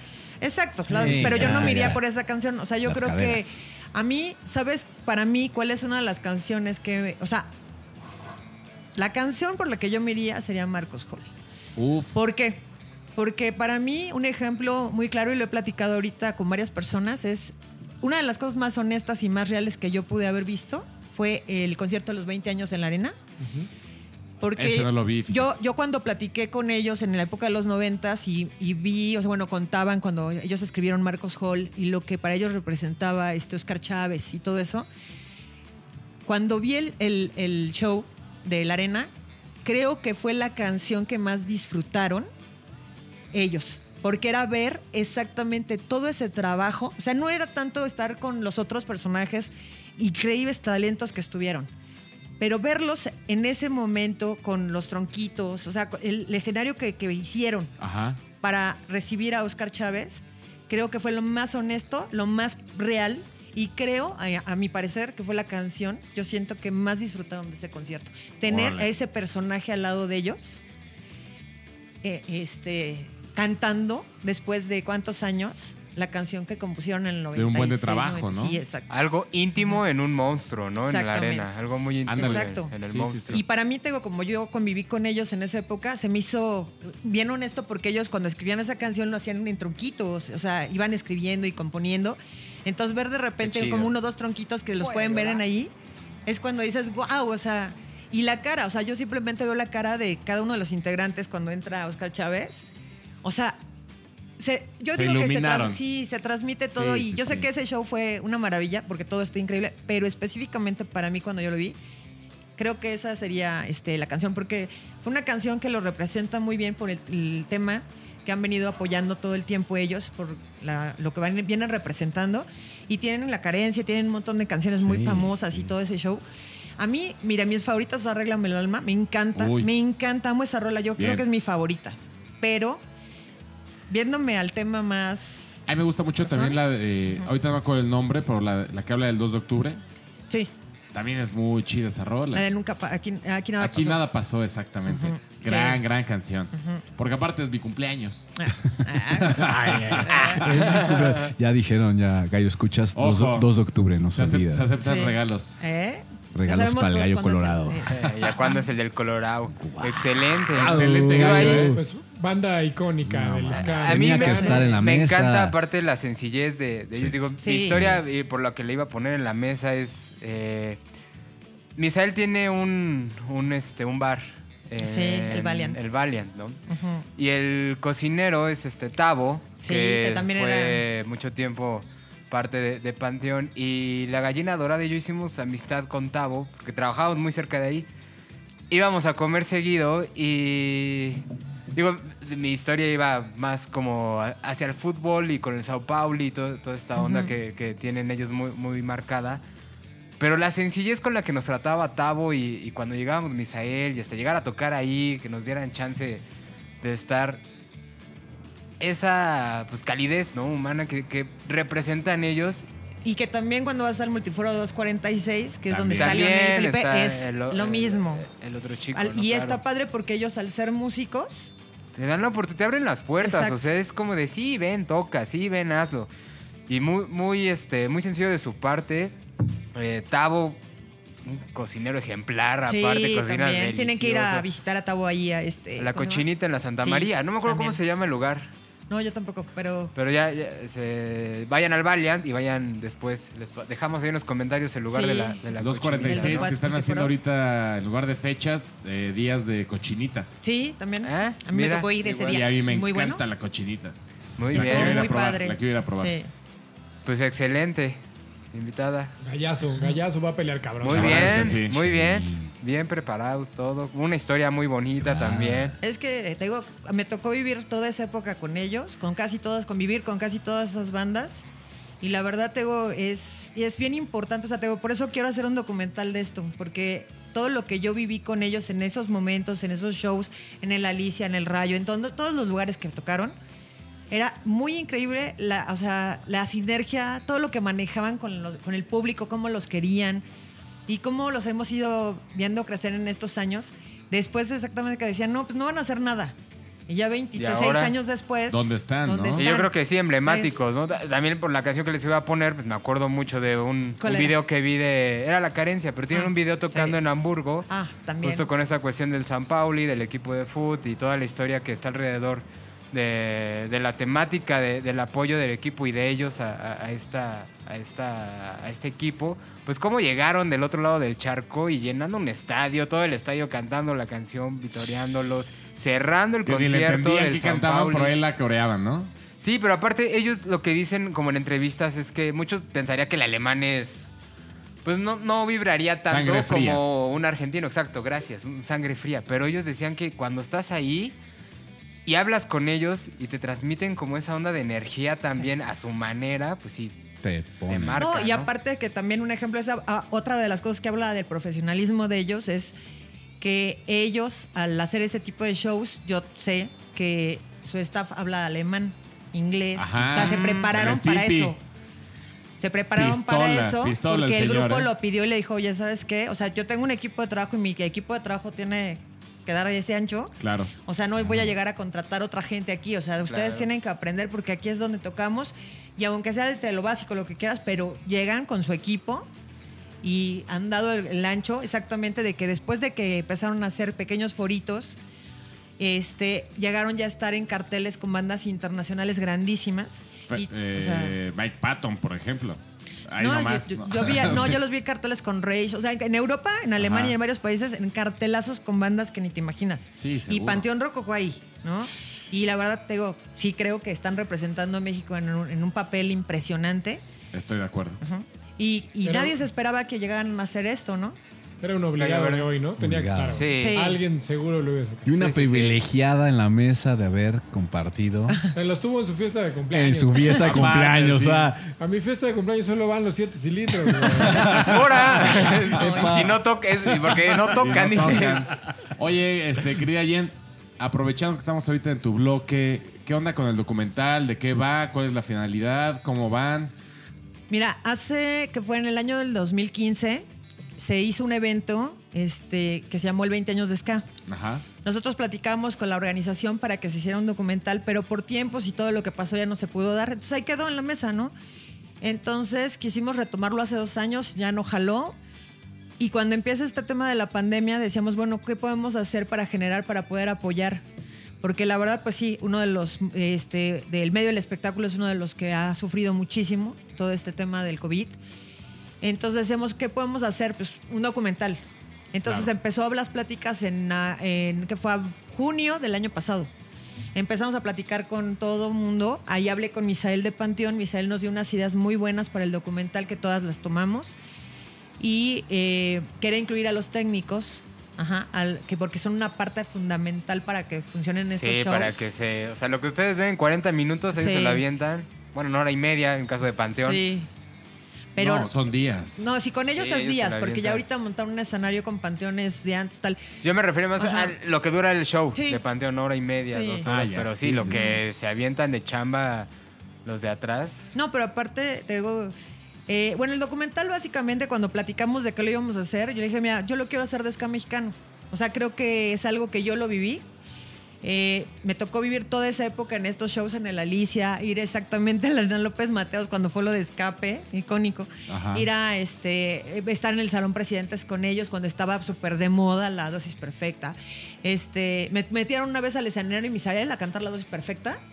O sea, imagínate, yo que no canto nada. No, yo no estaba con mi boca ahí nada más bailando. Pero me, me jaló al escenario, me metió. O sea, todo el mundo que estamos en, la, en backstage nos metió. Entonces era un show. Y entonces, este, ¿cómo se llama? Vivir toda esa energía. O sea, es que de veras es súper energético. O sea, eh, platicaba ahorita con, con ellos en el documental y decían, es que no ha habido otra vez una época igual, porque teníamos hasta el mismo fin de semana, hasta cuatro shows el fin de semana. Habían muchos que eran una vez hasta tres el mismo día en diferentes partes de la ciudad. no. Íbamos de un extremo a otro, corriendo para todos lados, o de un estado a otro. O sea, eran unas cosas impresionantes. Y todos los lugares a donde ibas, todos estaban llenos. O sea, sí fue impresionante todo lo que generó el ska. Y aparte, pues no nada más el- aquí en la Ciudad de México, porque hay hasta un mapa que hizo la gente de X Banda, que hacía un festival que se llama Ska Awards. y Hicieron un mapa de todas las bandas que hay de ska por estado. Y está impresionante que veas toda la Tanto cantidad. movimiento, ¿no? Sí. Órale, eso sí es un estudio bien padre. sí Está, está Sí. muy chido. Bueno, pues ahí está el gallo de Jen, de nuestra invitada. Híjole. El Gallas. Panteón Rococó. Gallas. Pues vámonos a comer, ¿no? Vámonos A a comerciales. comerciales. Vamos a un corte comercial, muchachos, y regresamos. De cosas chingonas. Podríamos tomar estos 30 segundos para explicarles que Mezcal Rino está súper buenas y que está hecho en Oaxaca con agaves chingones. O que lo hacen maestros mezcaleros, que son como el pelé de los mezcales. O que cuando te lo tomas, sientes que podrías pasar una noche con la Britney. Y bla, bla, bla. Y podríamos explicarlo muy bien, porque los gallos somos chingones para explicar. Pero la neta, la neta, mejor dale un trago y siente tú mismo todo eso. Mezcal Rino, mezcal chingón que patrocina. Cosas chingonas. Los gallos. Muchas gracias a nuestros patrocinadores por hacer posible este programa. Gracias también al doctor de- del Gallo Verde, que siempre le tiene una dieta muy estricta para que podamos hacer este programa. Muy balanceada para que no se nos quiebre aquí a la mitad. Bien galán, bien guapote. majaderos. Majaderos. Toda una persona ejemplar ante Pero sus sí. ojos. Gracias, Pero bueno, Rino. Gracias, Mida Nail. mira Neil, Los Rino, amamos. salud. Órale, Gallo Verde. Eso. Venga. Eso. Ay. No, no quiero porque ahora. Órale, gallo colorado. El mismo, el mismo, este, el mismo conflicto que nuestra invitada de no saber por cuál, pero. Es que. ¿Te doy tiempo son buenos, o qué onda? No, no, no, no. Eh, de- Deja, déjame. Aquí Obvio, aquí pueden que hacer yo. lo que quieran, ¿Sí? siempre y cuando yo lo acepte y el Consejo Internacional de los Gallos lo acepte, güey. Es pura estrategia del dorado, ¿eh? Es así de. Pues a ver, vámonos por este que creo que te- tiene que estar también, güey. Venga, mi verde. Eh, y este va a ser una especie de gallo homenaje, güey. A ver, Hay homenaje. Para mí hay una. Me gusta, gallo homenaje. Un gallo homenaje, Un gallo una homenaje. sección que se llame el Gallo Homenaje. El gallo homenaje de la semana. Tienes que hacer esa voz, Y Gallo tiene Negro. que ver con una frase célebre que cuando yo la escuché, y por eso eh, elige, elegí Elige. este, Elegé. este elegé SRG. por eso elegí Ah, este gallo es y esa frase célebre que escuché decirle a un miembro de esta banda eh, que dijo yo aprendí a amar a través de la música. Sin ella no hubiera sabido lo que es el amor. Ándele. Qué Y romántico. cuando yo lo escuché dije, a huevo, este güey tiene toda la sabiduría del pinche mundo, güey. O sea, Se la sabe. amar sin música no, no existiría, güey. No se podría. No se puede. No existe el amor sin música al lado, güey. No, no lo concibo así, güey. Pero bueno, eh, lamentablemente quien dijo esta frase célebre lo perdimos hace un par de meses gracias al pinche COVID. Y Ya si, no está- si es quien creo y de otras cosas también. Bueno, sí, pero bueno, dice el, El detonante. el detonante fue el COVID, ¿no? Eh, ya no está aquí con nosotros, así que por eso es gallo homenaje para él. Pero bueno, creo que esta banda también creo que en su momento la rompió con todo. Eh, por ahí eh, leí que en su momento una de las disqueras más grandes que han existido, que es Sony, a nivel mundial hicieron una lista de los 100 discos que tenías que escuchar antes de morir. Y este disco estaba en esa lista, güey. O sea, De los ok. 100. Es que hay un libro que es- habla de los mil. sí, sí. De las mil No, películas, es- mil discos y así. Sí, pero ese libro no lo hizo Sony. Esto sí lo hizo Sony. Ok. O sea, la disquera Ok, ok, Sony ok, dijo, Su catálogo, pues. yo tengo que Sí, hacer, su catálogo. yo tengo que hacer, sí. Sí, pues, los 100 discos de nuestro catálogo. Sí, Sí. que- Obvio, pues no dan paso sin que- guarache. Que alguien tiene que, que tienes que escuchar antes Si entras de a trabajar a Sony, tienes que haber escuchado Claro. esos, esos 100 discos. Pero sabes, sabes la cantidad de artistas internacionales No, muy sí, cabrón que ha grabado pues, es Sony. una ¿no? enciclopedia enorme. Banda mexicana y este disco entra en esto, está cabrón. Eh, estoy hablando de un disco que vendió más de 500 millones de copias. Ahora, eh, si todavía no sabe de quién hablamos, que murió hace, mis gallos, que murió hace un par de meses y que dijo esta frase célebre, le estoy hablando de Sax, Los invitamos a que los conozcan. el famoso Sax de la banda La Maldita Vecindad y los Hijos del El Quinto, Quinto Patio. Me encanta ese nombre tan largo. Originarios, sí, ¿Tienen qué? in- incluso a- ahorita les digo, ¿por qué originarios de un barrio bravo y tradicional en México, que es en la Ciudad de México, que es Santa María la Ribera? Eh, su nombre viene de justo en, en México, si hay gallo escuchas que no son de aquí, los que sean de México seguramente sabrán lo que es una vecindad. Del CDMX. Son estos eh, lugares eh, habitacionales, pero que estaban construidos de forma en, en varios segmentos o en varios patios, que en realidad eh, pues están asociados y, y sí están hechos para gente pues, de un estrato de, de recursos limitados. ¿no? De acuerdo. Entonces, eh, se, se dice o se llamaba que entre más patios tuviera la vecindad, pues más pobre era, ¿no? Eh, y entonces, por eso, cuando llegabas hasta el patio 5 o 6, es que ya la vecindad tenía un chingo de patios. Por eso se llaman así, ¿no? Por eso el- el, eh, eh, la maldita vecindad y, los hijos, del, quinto, patio. Fíjate que eso no lo sabía.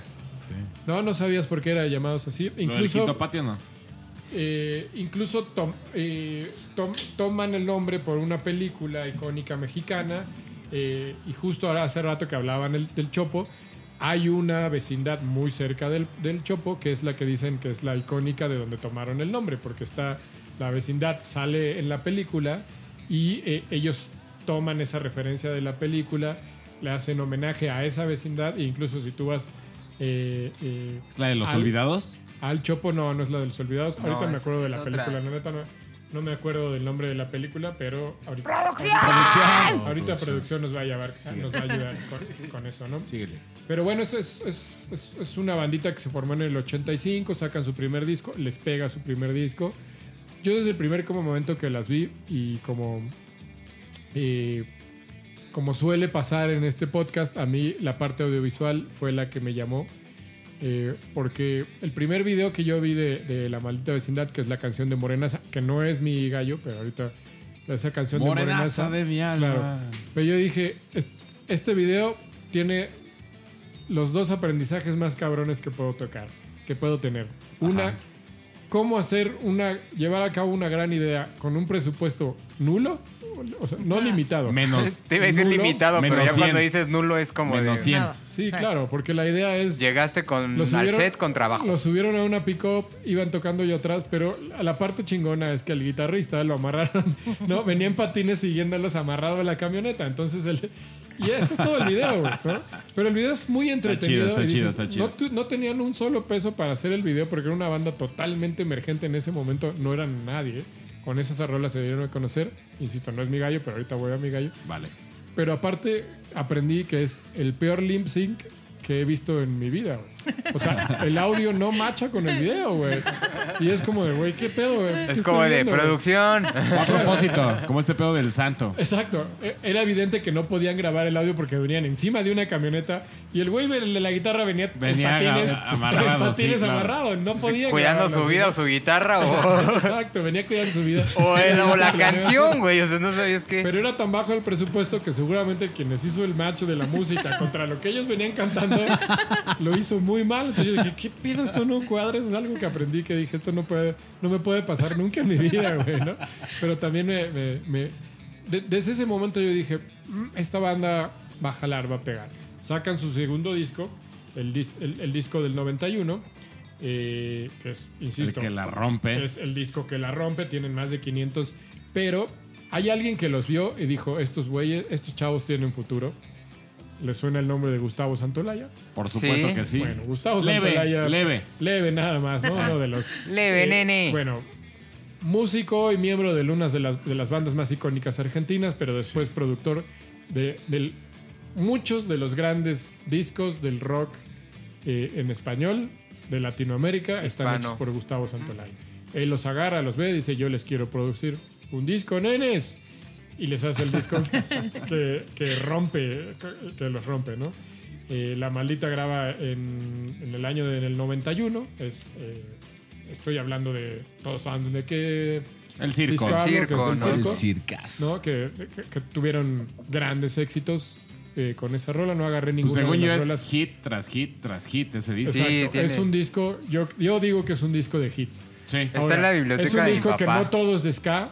Y Hay unas cosas. conocí. La maldita, fusión, la maldita vecindad es un- una de estas bandas que hablábamos que le metieron mucho a la fusión, ¿no? Es un disco que te, que- que te lleva por un viaje de si hay mucho ska, pero de repente hay rock, de repente hay incluso hasta baladita, ¿no? Y Pero- mucho pero- del, perdón, Colorado, mucho del mexicano tradicional también, ¿no? Claro, y eso es lo que- son lo que voy- eso, hay ¿no? mucho son, hay mucho incluso eh, influencia cubana, hay mucho Ajá. calipso, ¿no?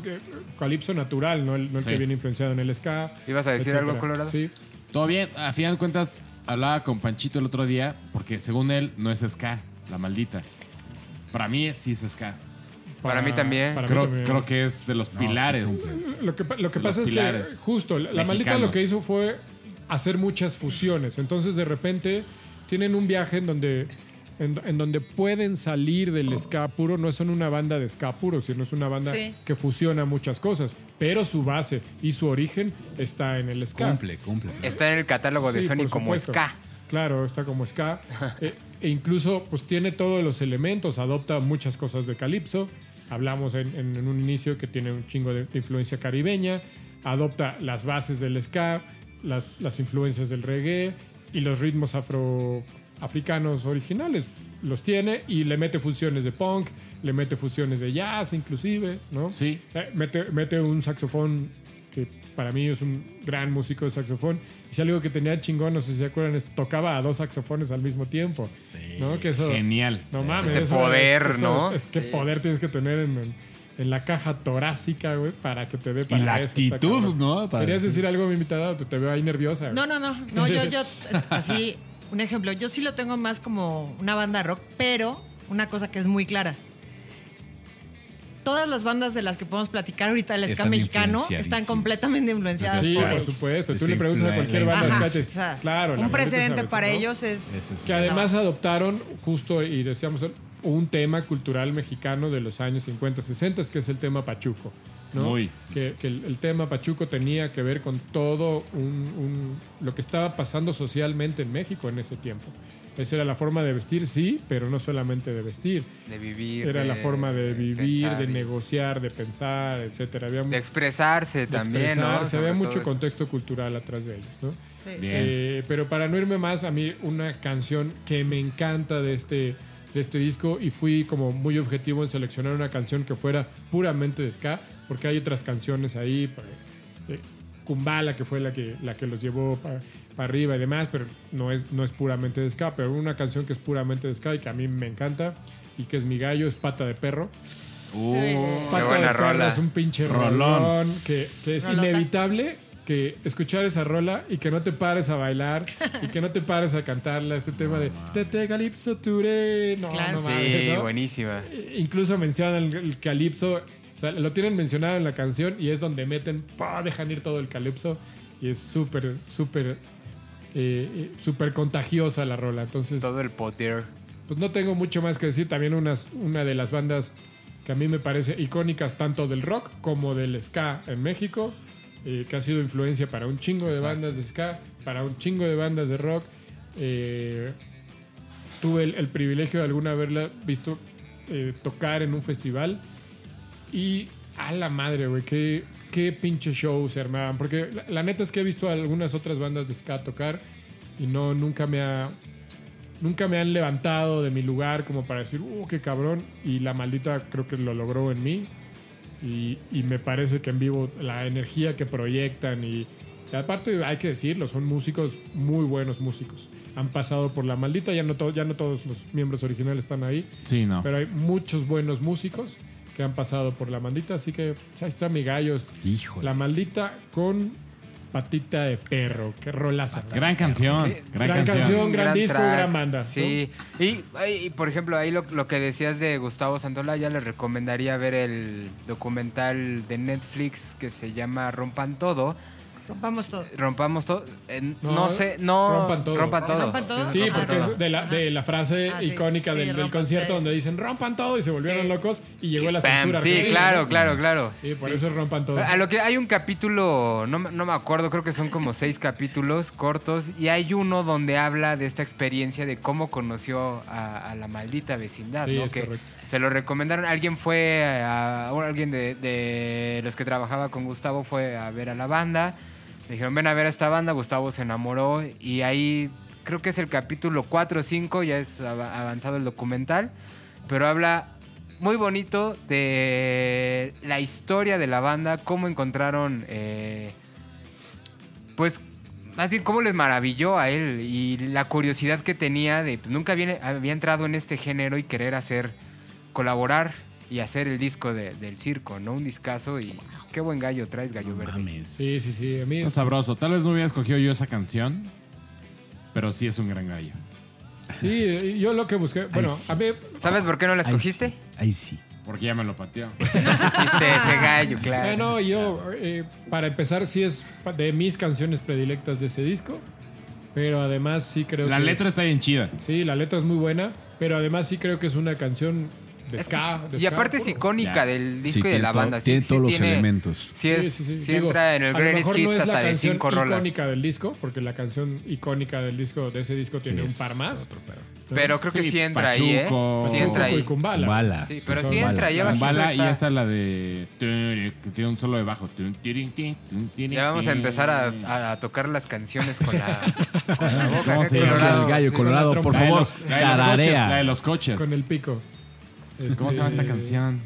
Que atropellan a un- al morrito del semáforo. Solín. ¿Cuál No, era? es Solín. Ah, Solín también está chida, pero, Pero esa es no es de ese disco, Ah, güey. perdón, no. Ah, perdón, perdón. Solino viene ese, ese es- disco. En el circo, sí, bien, Sí, Solín, ¿no? claro. Eh, No, güey. eh, Solín es eh, del siguiente disco. Del Solín es del circo. Estoy segurísimo. Es la de. Producción. Producción. Es la ¿Sabes de. qué? Producción viene limitado hoy algo- porque- la- Estoy sangre roja, algo así se llama la canción. Sobre un gran auto De blanco, poderoso. Es muy buena. güey. Ah, sí, está chido. Producción, también. ayúdanos. Yo- Solín es del circo. Le digo que producción Te, limitado apu- porque te apuesto un pomo de rino en este momento. le patearon la. Hay- a hay ver, una- a ver, ¿cuál es la apuesta? A ver otra vez. Que Solín es del Solín circo. está en el circo o no? Por supuesto que sí. A ver. ¿Ya aceptaste Ahí la está, apuesta? No, no, con no, todo. qué necesidad de apostar. No, no estoy seguro, güey. Apuesto cuando estoy seguro. Si no, no, ¿para qué? Sí, definitivamente Solín, Solín es del circo.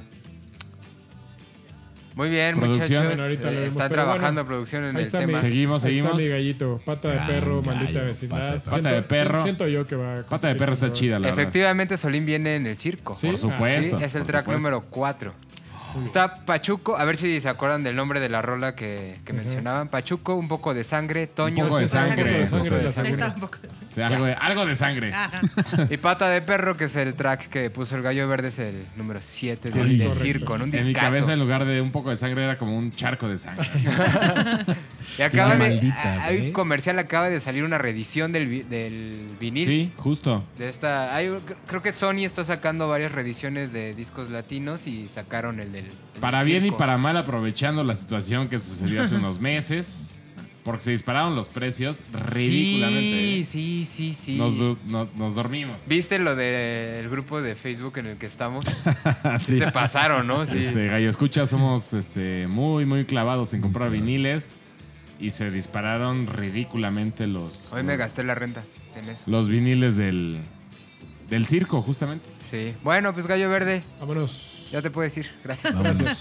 Nos vemos mañana. Como pata de perro por aquí, pata de perro por allá. Pues ahora sí, muchachos, con permiso. Vas tú. Vas. Me toca. Dorado. Gallo dorado. Siempre me echan hasta el final. Dorado. Yo no. ¿O sí? Sí, No importa, sí. no importa. Yo soy el que no lo he hecho al final porque él es muy caballero y muy cortés y siempre se la regresa. Siempre doy la atención. Sí. Vas tú. Pues yo no. tú, Vas tú, dorado. güey. Mi banda y mi gallo se va rapidísimo al norte del país. Ya sabemos quién frontera. es. A Monterrey. Te vas. Gracias, sabemos quién gracias es. porque no me Ah, pateaste. no, te vas, ¿A la hasta, frontera? te, vas, te vas a ir hasta allá. ¿A la hasta- A frontera? la frontera. A la un frontera, poquito a la ahí. esquina. ¿A dónde, ¿A dónde más? Uy. Claramente es la No, frontera. no, no. Y No, es un no, poquito. No, no, no, no hagas eso, no. Tú ya no juegas, tú ya jugaste, déjame jugar.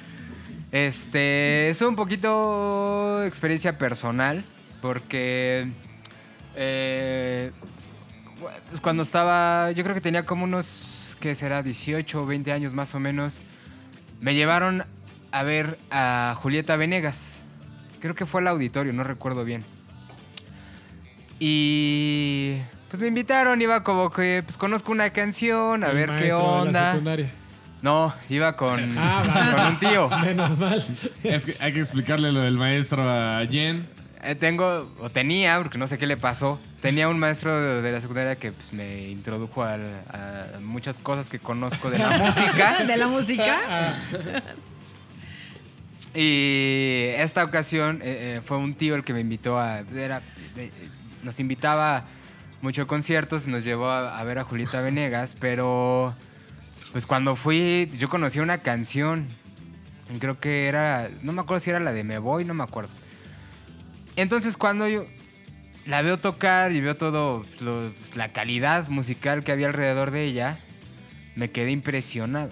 Y dije, ¿qué, pues, ¿qué onda con, con esta chica? ¿No? Es, es este. Creo que lo que cualquier artista quisiera tener como solista y dirigir y saber hacia dónde va y tener todo claro.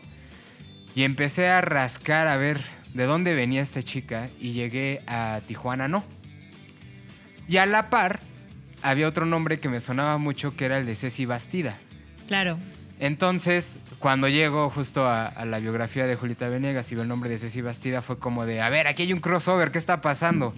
Sí. Pero pues no era tanto un crossover porque pues, ya ahí estas chicas habían iniciado su carrera. Y Tijuana no es una banda, pues justo como dice el nombre, de, de- del norte, de, de la ciudad de Tijuana. Y recuerdo mucho que a la par acababan de tocar justo en el Vive Latino y estaba eh, Julieta Venegas tocando en el escenario, regresando con Tijuana No después de haberse salido y de lanzar su carrera solista. Y se hizo un momento, pues, cuando ves el video se hace algo épico, el sentido que le invitan a, a cantar esta canción icónica de, de Tijuana No. Y lo que me impresionaba era pues, la cantidad de, gente que, que movía este, esta rola, ¿no? Yo, no conocía del ska, como lo había dicho antes, ¿no? No es un género que yo, yo haya escuchado. Mi gallo a lo mejor lo, lo encontré, el gallo principal que traía lo encontré por, por esta onda de la experiencia que había tenido con, con Octavio y con, con Misael y un poquito del fútbol. Pero después me acordé también de, de Tijuana, ¿no? Y pues este sentido de que alguna vez vi eso en Ciudad Universitaria, alguna vez vi eso en el Chopo, y cuando ves el video y ves la multitud de gente que hay en el Foro Sol, en el escenario principal, con Tijuana no, y invitando a un artista que fue un, desde mi punto de vista, y no sé, Jen, ahí, ahí lo que pienses, creo que fue un artífice de la banda, eh, a pesar de todos los músicos que hay alrededor. Creo que la imagen de Julieta Venegas y el conocimiento y esta experiencia que tenía ella de lidiar con, con, eh, con una banda, en el sentido de saber hacia dónde querían ir y todo esto, a pesar de, de todos los músicos que estaban alrededor, me impresionó demasiado, ¿no? Eh, la rola que, de, de la que estoy hablando, no sé si sea la icónica, no sé si, si sea como la... La, rola la con rompió. la que la rompió. ¿Estabas en la cárcel? Y nadie fue para darte ¿Nadie una fue ni visita. para darte una visita? No sé. Hijo de tu pin. ¿Sí es ¿Sí esa? es? Sí, Sí es será. esa rola, güey. Claro, pues sí, Claro. tenía que ser. Y sí, sí, es la icónica, claro. Y ahora... Que sí, tiene muy buenas canciones. Ajá, es que justo eso que quería llegar. Digo, yo conozco de, de Tijuana muy, muy limitado. Hay un cover ahí de, de The Clash, Spanish Bombs. de Spanish Bombs, que hace poco también me salió, eh, creo que en la radio, esta- estaba escuchando radio por internet y, y salió el cover y, me encantó porque aparte fue de... Y este cover de, de estas chavas, ¿qué onda? ¿No? Pues ha de ser una banda nueva. Y ya cuando la presentaron, pues era de Tijuana, ¿no? Y fue como de, suena tan reciente, suena como si hubieran hecho el cover en la cuarentena con buena ah, la fidelidad. apenas. La de Spanish Bomb, sí. Ajá. Sí, el cover lo, conocí apenas. Ah, ok. Sí, Es no- del no mismo disco. Ajá. Sí. Justo haciendo hoy como el estudio y viendo, escuchando un poco el disco, pues me enteré que estaba en el mismo disco. Aparte fue una patada de, a ver, ya escucha más ska, carnal. Métete más a, a, a A esto la porque está padre, nacional. ¿eh? Está padre. La escena nacional. Sí, o sea, del ska a la escena nacional está, está, está muy chido. Ya cuando me estaba metiendo, pues sí, encontré varias cosillas. Y digo, esta, esta cosa, me encanta cómo te va conectando la música y a través del tiempo vas des- redescubriendo algo que hace, ¿qué? 10 años, 15 años, pues ya había escuchado y vuelves a encontrar eso, ¿no? Gallo Verde, querías comentar algo. Sí, eh, un par de cosas de Tijuana, ¿no? Que cabe señalar que era mi otro gallo en el que, por el que estaba indeciso. Pero ¿Ah, sí? Sí, ha- hablas del paso, Órale. del paso de Julieta Venegas, pero la verdad es que el paso de Julieta Venegas por Tijuana no fue muy, fue muy corto. Ajá, justo. Fue muy corto y no le, no le aportó tanto. Eh, y, y creo que de la que hay que hablar es de Ceci. O sea, Ceci Claro. estaba, Ceci estuvo ahí desde Radio Chantaje. Cabe señalar que Justo. Tijuana no Eso es la evolución de, una- de una banda que se llamaba Radio Chantaje. Eh, Después se llamaron No. No solamente, pero, Pero ya existía una que se llamaba. No. Sí. ¿Y Radio Chantaje por qué cambiaron a No? Es que Ah, justo ya había leído, justo hoy se me fue esto, pero justo hoy encontré Dale, y me acuerdo mucho de lo de No, que ya, ya existía una que se llamaba No. Pero sigue, Gallo Verde. Sí, y, o sea, creo que ahí de los que tendríamos que resaltar más, más que, que la aportación de Julieta Venegas, que Julieta Venegas la neta es que les ayudó un poco justo al proceso como te pasó a ti, ¿no? Decir, esta morra de dónde viene, y entonces Julieta Venegas siempre fue promotora de Tijuana, no, pero, pero la, la banda en sí creo que habría que reconocerle mucho más a Ceci, y Claro. mucho más a... Sí. Mayumi. Mano, Ma- bueno, Mayumi ya súper amiga. Saludos. Pero sí, bueno, también Mayumi es También una. Mayumi. Ha tenido muy buenas vocalistas, la verdad, lo que sea de acá, aquí en Tijuana, ¿no? Cada quien. Pero pues todos saben, obviamente, que esa, ese impulso, obviamente, de Tijuana no fue con Ceci. Claro, sí. Sí, es que Y aparte, sí, obviamente- y justo también, la, la otra parte, cuando me entero que Ceci Bastida estaba ayer, Sí. como que... Y lo otro que te iba a aportar es, eh, a mí si hay algo que me gusta mucho de esta banda es el apoyo que le dan a causas sociales, ¿no? O sea, es de estas bandas que te dicen, güey, hay tocada por apoyo de banda social, banda, no te cobro un peso, güey. Y aun cuando son banda, pues vamos a decirlo, grande en México, siguen metiéndose a este, a este tipo de causas. Reconocida. reconocidas, eso se le reconoce a los músicos. Yo- Y, y el tema de su asociación a- hablan mucho también del tema de justicia social, están muy metidos en el tema del ejército zapatista. Ajá, de- el soporte también- a pero ahí te va una cosa Pero más sobre- importante. sobre Lo que, que tú hace rato habías comentado, el tema de Jamaica Sound System y todo eso. Tijuana no, en este caso Alex Zúñiga y ellos, cuando empezaron a hacer eventos en, en Tijuana, empezaron exactamente haciendo claro, sound haciendo systems. sound systems. Antes de empezar a hacer shows. Que es y todo justo lo que quería decir, es eh, ellos empezaron así, pero con un tema de apoyo al tema migratorio. O sea, lo hacían para recaudar Ajá, fondos para también un eso, tema migratorio. de- y eso vale un ¿no? chingo de la banda, güey. Porque aparte era hablar a finales de los 90s, principios de 2000, hablar de este tema muy sensible. No sé si ahorita es sensible. Sí, obvio, ahorita hace eh, 20 años era el cinco veces más, creo, de sensible. Y ellos que lo abrían eh, un poco para que la gente volteara a ver el tema y actuara sobre el tema, ¿no? No solo eh, las personas en general o la sociedad en general, sino los políticos eh, voltearan a ver un Te lo poquito. pongo Para en la darle- mesa. para darle- Vamos a poner en la mesa y a ver, cabrón. Sí. Para darle justo. contexto a nuestros escuchas no mexicanos. No es una Mexicans. banda- hay una ciudad en México que hace Tienes que frontera decirlo con en Estados italiano. Unidos que se llama Tijuana, la ciudad. La verdad es que es una ciudad famosa Que hasta internacional. Manu Porque- Chao tiene una canción que habla de. porque Me la- encanta, me encanta, me No, encanta. deja de eso. Eh, Krusty lleva, va, va ahí de vacaciones, güey, ¿no? Sí. Krusty el payaso de los Simpsons. Es que Tijuana, sí, en Tijuana. Porque claro. dicen que es la ciudad más divertida del mundo. Queridos güey. escuchas, quien no haya ido a Tijuana, yo les puedo garantizar que Es la ciudad no más me, divertida del mundo. no me de hecho, cabe aclarar que el Colorado me debe una visita a Tijuana. Él me lo ha prometido, me ha dicho, vamos a ir. bueno, ¿por qué no, a ¿por llevar. qué no Fuera del llevamos a los gallos a Tijuana? Estaría chingón. Eh. Pero fuera del tema de diversión, Tijuana tiene un serio problema con el tema migratorio. Exacto. ¿no? Eh, hay un tema migratorio, no es por todo el mundo sabido, entre México y Estados Unidos, pero el, el- Tijuana es uno de los grandes pasos de Centroamérica, pasos por México para llegar Sí. para allá. Sí, y sí, la sí. verdad es que el, un, un tema de injusticia migratoria se da fuerte ahí. Por eso todo el contexto de esta banda que habla fuertemente de eso. O sea, muchas de las letras de Tijuana no tienen que ver con la injusticia migratoria, De acuerdo. con el tema social. Y si hay algo que admirarle que a esa banda más que, más que otra cosa es, justo lo, lo que decía nuestra invitada, es lo que hacían ellos para recaudar fondos para apoyar Claro, el apoyar tema migratorio y siguen haciéndolo a, a pesar de que es una banda que tiene 30 años en, el- en la escena musical. ¿no? Sí. Este. Jen, un poquito. Digo, conozco y creo que la- los gallo escuchas. eh, conocen la trayectoria de Julieta Venegas y todo lo que ha hecho en, en la industria musical. No hablando de la escena, sino en la industria, ¿no? Ceci Bastida. Que eh, os- ubico Es que, ah, bueno, la música, ubico sí. el. eh, pues el. Es que no sé si llamarle el gran ejemplo, porque no, no me gustaría encasillarla como en eso, sino el. la gran influencia para muchos músicos, ¿no? Es que, bueno, un ejemplo. Yo no, yo, a mí me gusta mucho Tijuana, ¿no? Pero como te decía, o sea, yo sí me baso y te lo voy a decir tal cual. Para mí, tanto Maldita Vecindad como Tijuana no son percursores, son como el previo, pero eran bandas de rock. Eran bandas de rock que ya estaban fusionando y haciendo cosas. Y fueron una influencia ambas para muchas de las bandas de ska como tal. Pero para mí son bandas de rock, no son bandas de ska. Ok. Para mí. ¿Por qué? Porque sí tienen esas fusiones, pero en la época en la que ellos nacieron, los 80s y todo ese rollo, no se no, no explotaba tanto. ¿Por qué? Porque estaban más fusionados al rock. O sea, sí tenían canciones de ska, pero estaban más fusionados al rock.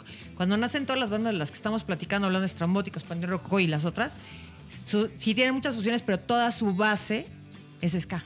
Ahora, ¿tiene algo que ver esta distancia que muchas de las bandas de las que hablamos está en el centro de- del país?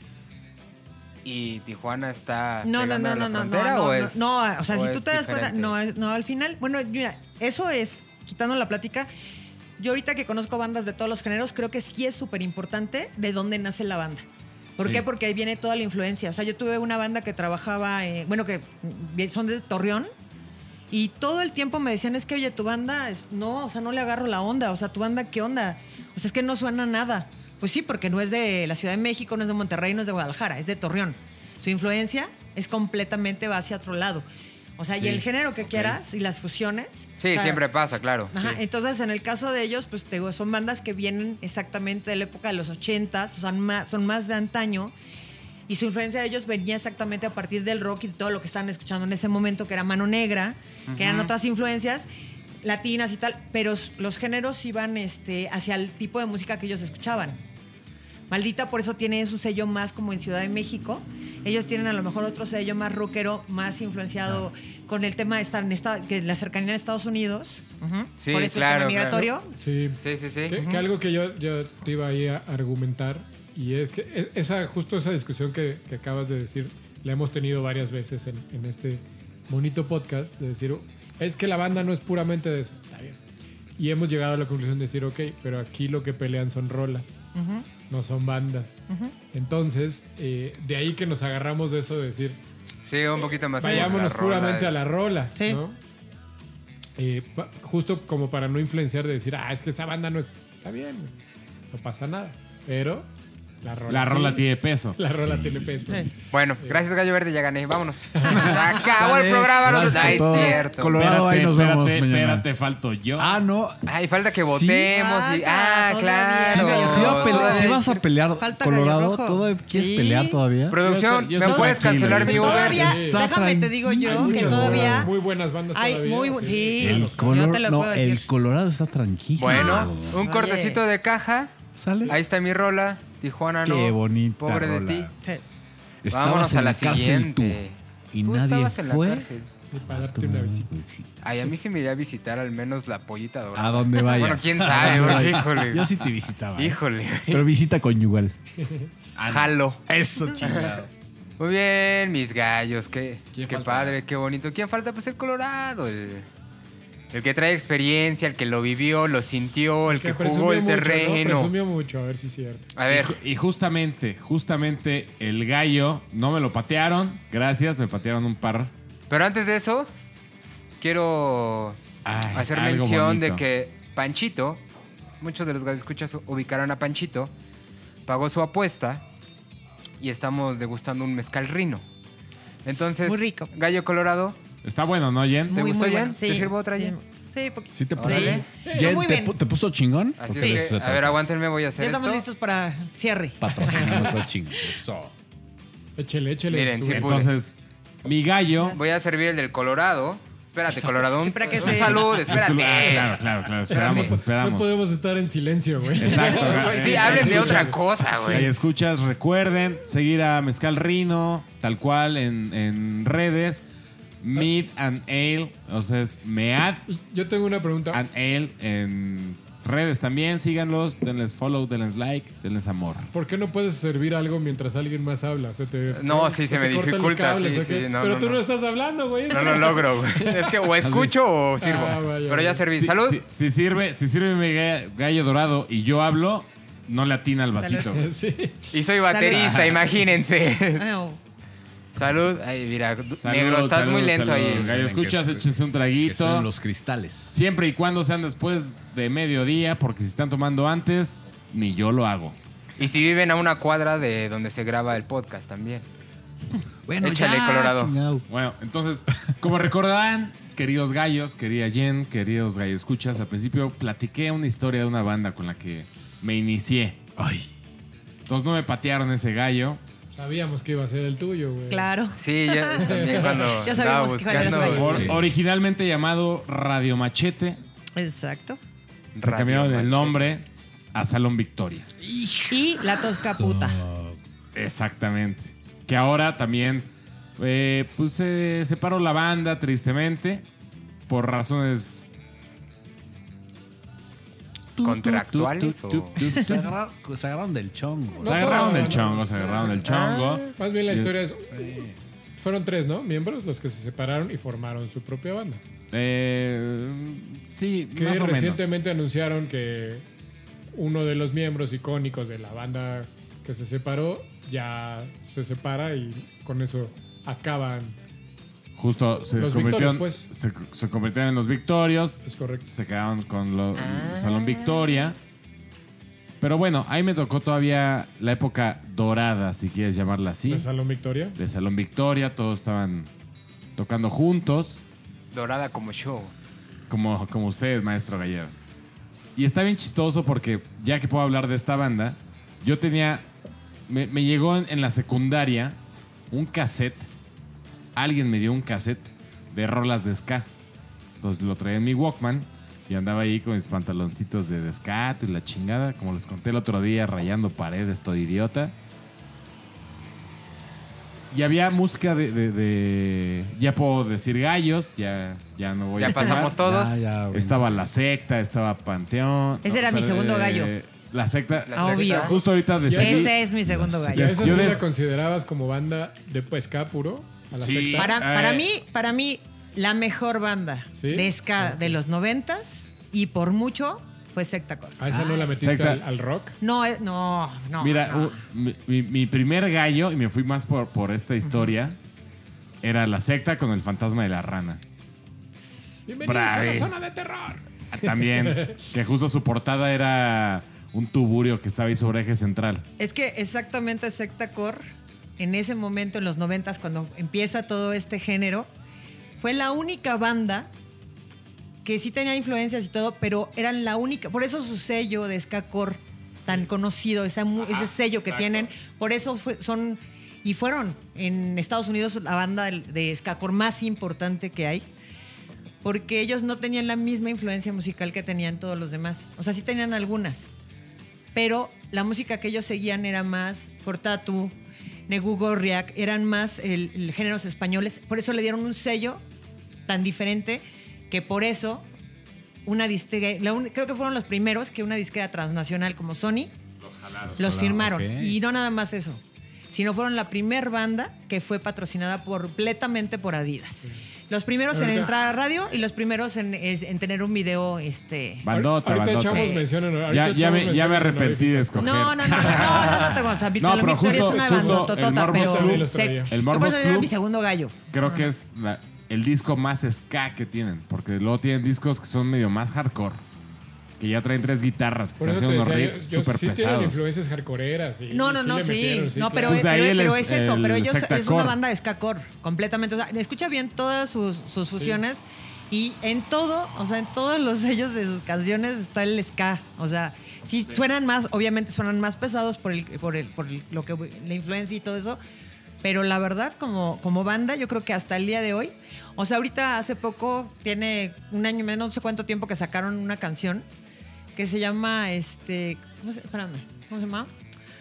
Hasta de dolor se baila. Escucha esa canción, te vas a morir. O sea, vino a representar exactamente. Me voy a morir de hasta dolor. de dolor se baila. No, No, no, no sea, a bailar, ca- No, no es una. No lo vayas a bailar, gallo. Tú te vas a bailar por tu edad. y es- es- por eso era Bueno, el tu Pero tu tu gallo gallo. es secta tu gallo- no, su gallo mi gallo su Salón salón. Victoria. Salón Mi gallo Salón Victoria. Y retomando la, la historia que, que les conté al principio del episodio, yo tenía un cassette eh, campechano, así de ska. Y yo lo escuchaba y lo escuchaba y decía, oye, esta canción me gusta un chingo. ¿Quién es? No, pues quién sabe, no existía Shazam, no había Google, no había nada, no había ni celulares. Los, los, los que podían tenían Viper. Entonces, así como que investigar y aprender era muy complicado. Y el Viper no tenía Shazam. Más, más en, en- en este eh, tipo de, de información que buscaba. Entonces llego a esta fecha que les conté, que me rompieron los audífonos, que se agarraron los Pumas contra el América, bla, bla, bla, bla. Que ya se viene el partido. eh. Exactamente, esperemos sea un resultado positivo. Cuando escuche este podcast ya sabremos que Ya los sabremos qué pasó. Pero entonces empiezan a tocar Mi Gallo, ¿no? Y dije, no mames, estoy trabajando hoy para la banda que yo era fan a mis 15 años, güey. Ajá, eso Qué me pasó. chido, güey. Y, y- y- y- y de ahí que la neta me, me- me esforcé por meterle tantas pinches ganas y ser como el ingeniero, así como, güey, no, yo me quedo, yo me quedo, yo me quedo, porque me di cuenta que era una banda que bajita la mano. Tal vez personalmente, no lo tomen mal si me están escuchando alguno de ustedes. Personalmente tal vez no me caían muy bien, pero la banda la admiraba un chingo.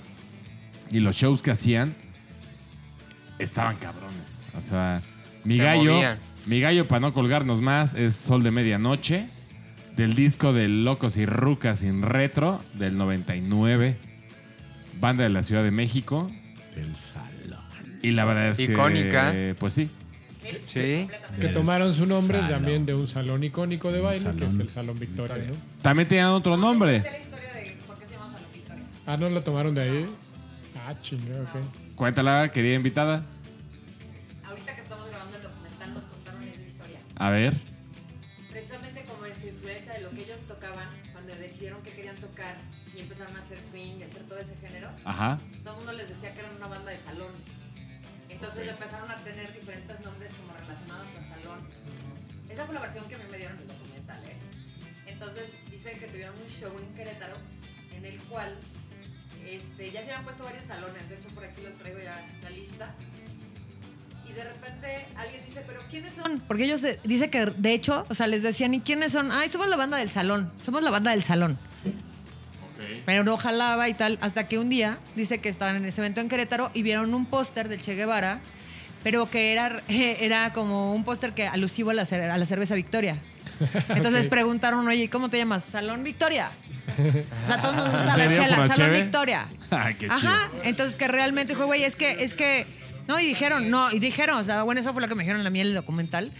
Y cuando vieron ese póster que fue Timo, de hecho, el que dijo Victoria. O sea, porque, porque al final, o sea, nosotros el tema de Che Guevara y todo ese rollo está padre y nos gusta a todos la chela, está padre. Somos Salón Victoria. Pero fue así como en el calor de un evento que les "Entonces, ¿cómo se llaman? Salón, o sea, pero ya traían varios shows antes el, te- el tema de salón. Hasta ese día de Querétaro que dicen, ah, Salón Victoria. Órale, órale.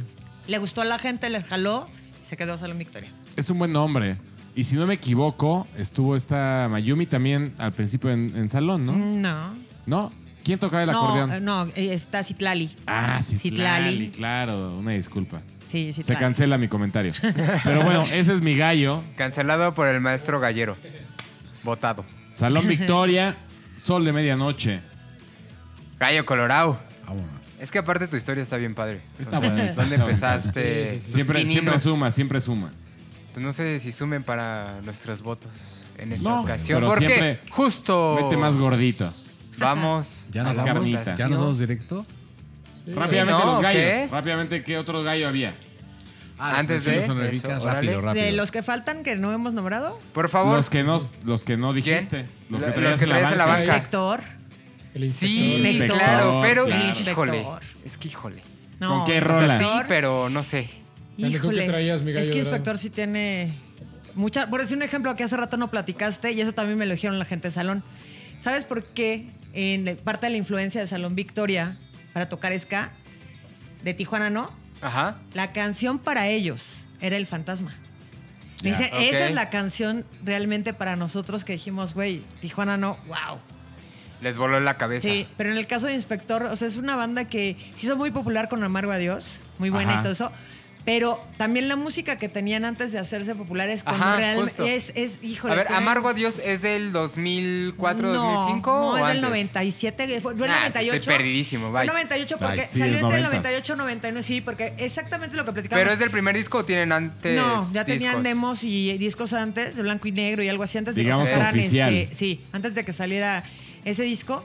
Y exactamente fue como a muy al paralelo cuando empieza en la radio, este, La dosis perfecta y Amargo Adiós, que por eso se vuelven como las canciones. Ah, era la que decías de la- Exacto, exacto. La competencia.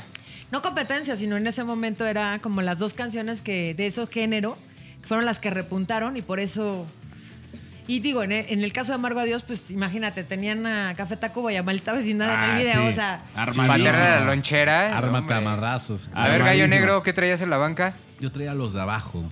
oh, ah, nota, también, nota. otro, Escápate. sí. ¿Qué rola? Escápate. Sí, o sea, sí, yo creo que sí. ese, Esa rola es muy buena, Es güey. buenísimo. ese disco, o sea, en las encuestas que hemos hecho en la página y con gente, o sea, todo el mundo dice que yo creo que el mejor disco de Ska Sí, es eh, sí. Inacoplado, es el disco de los de abajo con esa canción. Y justo los de abajo bandota. jalaban cabrón en España. Sí, que traba- una historia padrísima justo en Europa, ellos, ¿no? O sea, en España empezaron a mover cabrón y a abrir puertas. Creo que Ah. jalaban más allá que acá. Pero sí, no, sí, pero a mí, por decir un ejemplo, con los de abajo, cuando trabajé con ellos, ¿sabes qué fue lo mejor en mi vida? Yo creo que si me preguntas cuál es el mejor concierto en tu vida, yo siempre fui fan de Mano Negra y yo nunca Uf. tuve la oportunidad de ver a Mano Negra en vivo. Ay, tampoco yo. Pero Yo tampoco. cuando empecé a trabajar con los de abajo, me toca el primer concierto de Manu Chao en el Zócalo.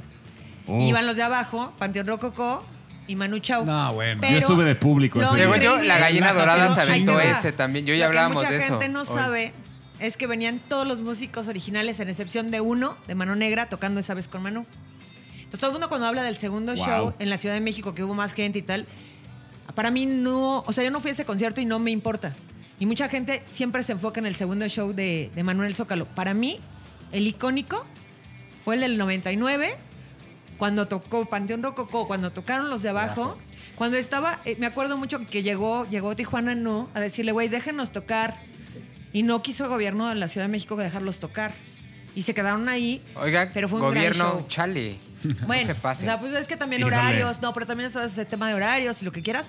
Pero ese No importa, concierto chale. estuvo impresionante y la verdad fue divino estar eh, en un escenario y ver una banda con la calidad musical que tienen los de abajo, un Panteón Rocco y un Manu Chao con un Ay, no más. 90% Ay, no de más. mano negra en arriba del escenario. Wow. Échate ese O sea, yo creo trompo. que Wow. ha sido Échate el ese mejor, trompo el mejor show uña. que en el que Qué he estado. bonito, qué bonito. Ahí- Gallo Verde, ¿qué traías en tu banca?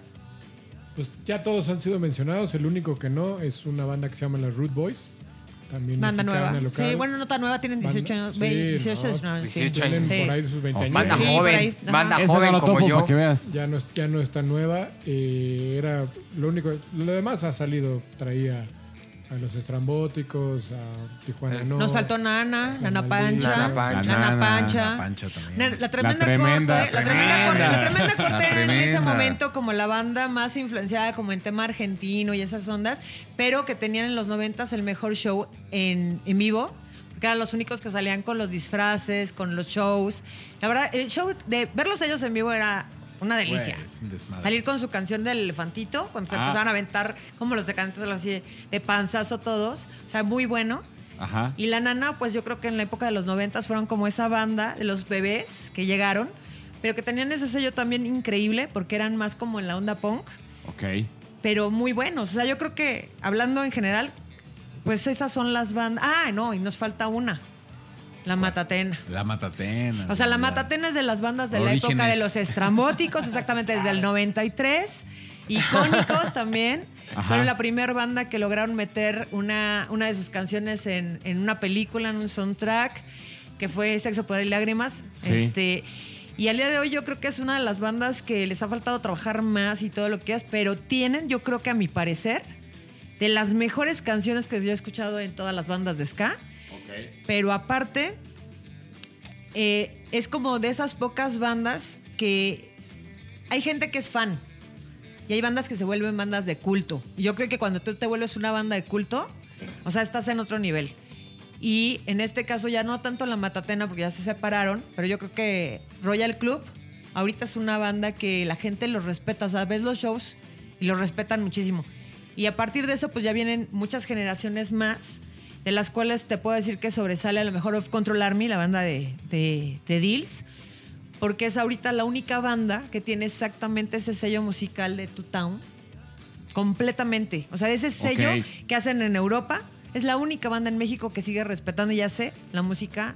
La propuesta. No, o sea, el, el movimiento, mejor completamente el género Bueno, el que, que tiene Y es también, eso, lo escuchas también un muy poquito bueno. la, la influencia argentina, ¿no? Que también tiene que, que ponernos en el tema, como los fabulosos. Pero ahorita, bueno, fíjate, ahorita un ejemplo. O sea, es que hay muchas bandas de mucha fusión, pero yo creo que de las que han sobresalido. Dale un periodicazo, oyente. No, no, es que un ejemplo, o sea, la- es que haz de cuenta ahorita. Nos manda un pinche balón aquí, Sí, un sabe dónde. No, es que sí, o sea, pues, güey, ¿Qué es que un hacemos con esto, güey? Pues es que ya, se, ya, ya Es la que banca no ya se volvió no así hay como de... una, o sea, es que estoy pensando qué banda mexicana después de los 2000 tienen como ese sello más como como en su momento lo tuvo la tremenda más como el sello argentino y creo que no. Pero te digo, o sea, yo creo que de todas esas bandas que la verdad hay muy muy buenas bandas, muy buenas, o sea, podemos hablar y, y creo que Sí, insistimos, o sea, yo tengo conocidos que te tocan en bandas en otros países y te siguen diciendo, es que mi influencia fueron Panteón fue la secta, o sea, no fue Tijuana, no fue Mano Negra, o sea, fueron las bandas de ska mexicanas de los noventas. Locales. Pero yo creo que de las que sobresalen está Of Control Army por eso, porque tiene ese sello de que es la que viene respetando ese género de que estamos platicando en Inglaterra, europeo, Two Town, Town. completamente. Que mañana van a hacer su, este, ¿cómo se llama? Su show, este, su, su streaming con Ocesa, con una orquesta. Con muy bueno. Ah, justo lo que nos decías. Sí. Sí, sí, sí. Esto, o sea, mañana viene siendo. El viernes, de- primer, no que es el 20, primer 30, de- Viernes 30, Día sí, del viernes Niño, Día del sí, Niño. exacto. Pues nosotros escuchaban lunes y viernes. Sí. Y de ahí, este, de esa época, después de que salió toda esta ola de bandas, ¿quién sería? Creo que Mascatesta también. Fue una banda que, que creció muchísimo, que casualmente. La Sonora Escandalera. No, son, son parto de la chole. Hay muchas bandas, muchísimas muchas bandas bandas, que, se merecen, la verdad. Los Corucos ahorita es una de las bandas como Root Boys, que son como de esta otra segunda generación. este, que la verdad, eh, muy buenos, muy, muy buenos. Yo ahorita, por decir un ejemplo, y tengo que hablar, obviamente, porque es mi banda. Tengo una banda que se llama Radio Catoche, Radio Catoche. que sí, de veras, sí, o sea, es una banda para mí increíble porque a mí precisamente Timo, ajá, Ajá. cuando fue el concurso que hizo todavía Alfredo Martel hace años para el Urbania, hicieron un concurso de bandas en el Hard Rock. Y una de esas bandas que entró a ese concurso fue Radio Catoche, que eran unos niños, eran unos bebés que venían apoyados y promocionados y, y producidos por Timo de Salón Victoria. Ok, Ok. Entonces ganan ese concurso, pasan a la, bueno, pasan a la final y les toca exactamente en Urbania, ayer en el, esta- en el estacionamiento del Estadio Azteca, eh, concursar con dos bandas más y ganan. A partir de eso van al Música para los Dioses, o sea, tocaron en escenarios muy grandes. Es una banda que ahorita apenas está cumpliendo 13, 14 años, 13, 14 años, pero de veras es para mí yo creo que de las bandas nuevas, de las que musicalmente hablando, creo que traen una de las mejores propuestas que hay. Y Timo me los ofreció en esa época, que Ajá. yo trabajara con ellos, pero yo estaba haciendo rock. Le dije que no. Me reencontré con ellos en el 2015 y desde ahí estamos trabajando y la verdad estoy fascinada con la banda. Me encanta esta parte de, del. eh, ¿Cómo decirlo? O sea, una banda joven en cuestión del ska tiene una escuela atrás de varios años, ¿no? Y que Sí. están trabajando y que llevan haciendo sus pininos. Y ahora cuando, a comparación de las bandas grandes, pues ya tienen la, la experiencia ahí. Gallo Colorado, ¿qué, qué tenías de banca? Secta, que ya lo dijimos con el fantasma de la Rona, de la Rana. bandota. De la Rana. La verdad De la. Rana. O sea, me patearon Panteón, me patearon Tijuana, tiré Salón Victoria y me quedaba Secta. Es que Secta en esa época, sinceramente, si tú estabas en esa época y veías los shows, Sí, no, o me sea, encantaba. Simplemente el, el show de cuando hicieron la presentación del disco del Morbos Club en el Salón México. Es que el Borbos Club es el mejor disco de esos cabrones. No, te escuchan, es que no han escuchado lo nuevo. Escuchen, mira, hay- de veras, o sea, sí hay mucha historia obviamente dentro de esta banda, pero tienen que escucharlos ahorita. Ok. Ahorita yo creo que es una de mis bandas realmente favoritas. Están haciendo una producción en vivo impresionante. Traen unos discos y unas canciones increíbles. O sea, sí es, es una de las bandas que han crecido enorme. O sea, que realmente a partir de... Es más, en esta pandemia creo que es una de las bandas que más ha trabajado en la pandemia. Yo pensé que ya no jalaban. No, Yo también. No, no, pero aparte ahí te va. ¿Te acuerdas lo que platicábamos del tema de, del culto? Sí. Secta Core es una banda de culto completamente. O sea, Sí, sí, el sí. Secta Core se sube a un Me escenario encanta ese término. y me encanta. No, y es que es eso. O sea, Secta Core se sube a un escenario y ya deja no es fans, es una banda de culto. Justo por eso, Ya que se es sube una banda Core, respetada. la- es una banda respetada. Y creo Sí, que es sí, más sí. difícil que Se te vuelvas la una banda, una banda que te respeten, a que seas una banda de gusto, una banda de moda, una banda que tú quieras. Y yo creo que aquí en México, si hay dos bandas que son de culto, culto, una es Secta Core, ¿Y la otra? Royal Club. Ah, Órale. A Royal, claro. Sí. Muy bien, Pues muchachones. vámonos a la votación o qué eso. Sí, eh, rapidísimo. Mi, yo no traía banca. Yo traía Panteón y Tijuana y Panteón un poquito ahí con la historia pambolera. Pero es momento de la verdad. Momento de la decisión fuerte. Momento de lo que se trata esto. ¿Quién va a ganar? ¿Quién va a ganar? Deja tú quién va a ganar. Está a lo que vamos. Deja tú quién va a ganar. ¿Por quién vas a votar, gallo negro? Yo voy. ok. Rápidamente, tenemos Estrambóticos, Panteón. Rococó, Maldita Vecindad, Tijuana No y Salón Victoria. No, pero tienes que decir las canciones porque dijeron Ah. que lo que concursan son las canciones. Sí, bueno, en lo que está en. Gracias, invitada, por Sí. hacerla. Sí, pero si nos vamos por bandas. Sí, Nah. claro. Muy bien ahí. Muy bien acotado, muy bien anotado. Espergencia, los. La. Espergencia de los Estrambóticos, Gallo Verde. Hall. Marcos Bueno, Hall no, bueno, no de, de Panteón Rococó, Marcos Hall de Ajá. Pata de Perro La Maldita, De Gallo Verde. Pobre de ti. Pobre Pobre de de ti. de Tijuana No Y el Y sol el de dorado. medianoche. y Sol de Medianoche. Ok. Del Colorado. Negro, Exacto. ¿con qué vas? Por mi dorado. Así de fácil. Oh, mon Dios, Voy señor por francés. Tijuana. ¿Te sirvo otra o qué? Voy por Tijuana. ¿Te sirvo otra o qué?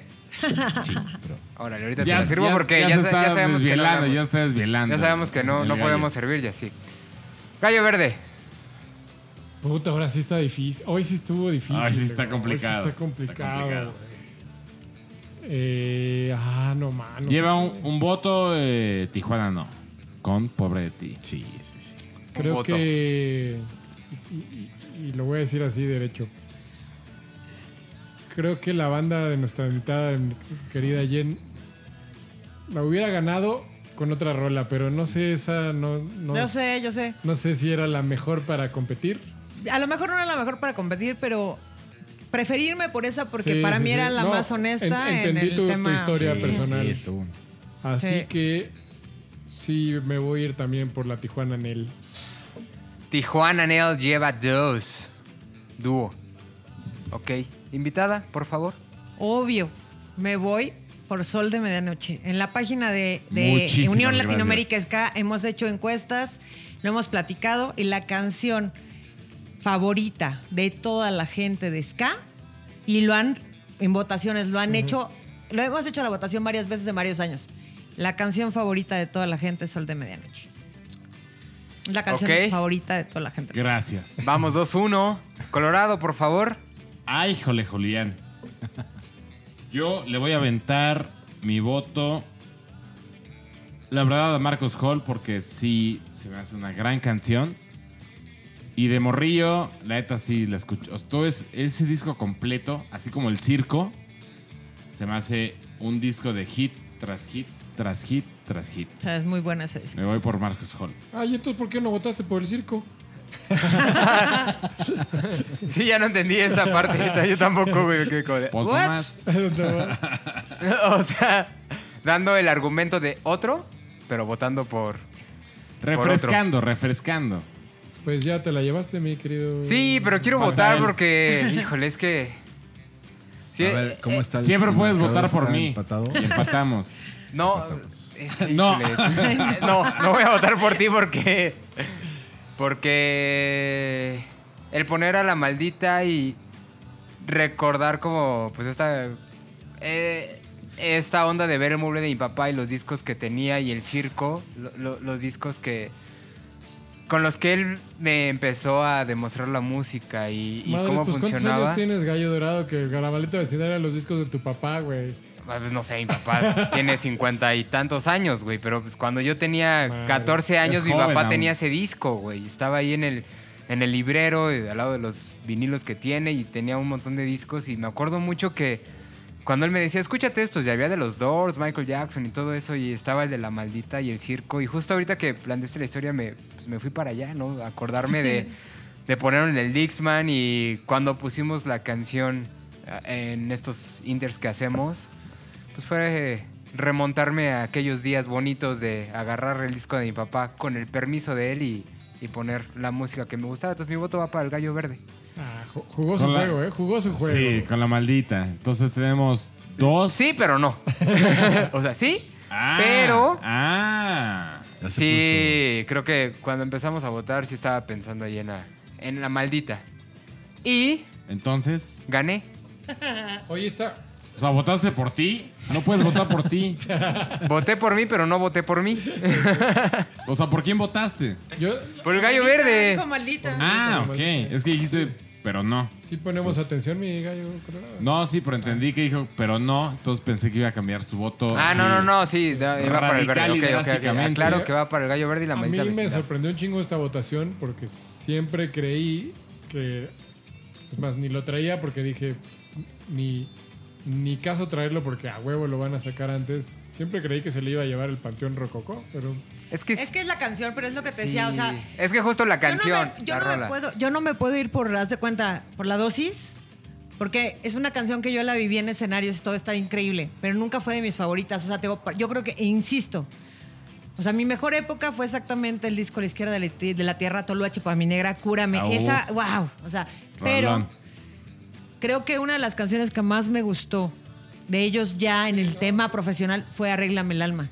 O sea, para mí es una canción que me gusta más de que la carencia, más que muchas, pero yo sé que a la gente le encanta la carencia, le encanta la dosis, pero es un tema más comercial. A mí no me encanta la Aquí no, carencia, ¿eh? la O sea, aquí no juegan tanto. Es que esa justo la lo- parte- lo es que la parte le hiciste- dije, no, o sea, le dije, lo yo que no me voy hiciste es por lo eso que vale, porque- lo que hiciste le es dije, lo que a vale. mí, yo, yo creo que, insisto y lo voy a seguir reforzando, porque lo he platicado con mucha gente cuando va a mi casa, ¿no? Le dije, cada vez que yo veo exactamente ese show de los 20 años y los veo con X canción, con X personaje, ajá, en la arena, siempre Sí. que veo, cuando llega ese momento que sale Oscar Chávez, o sea, veo la cara de ellos.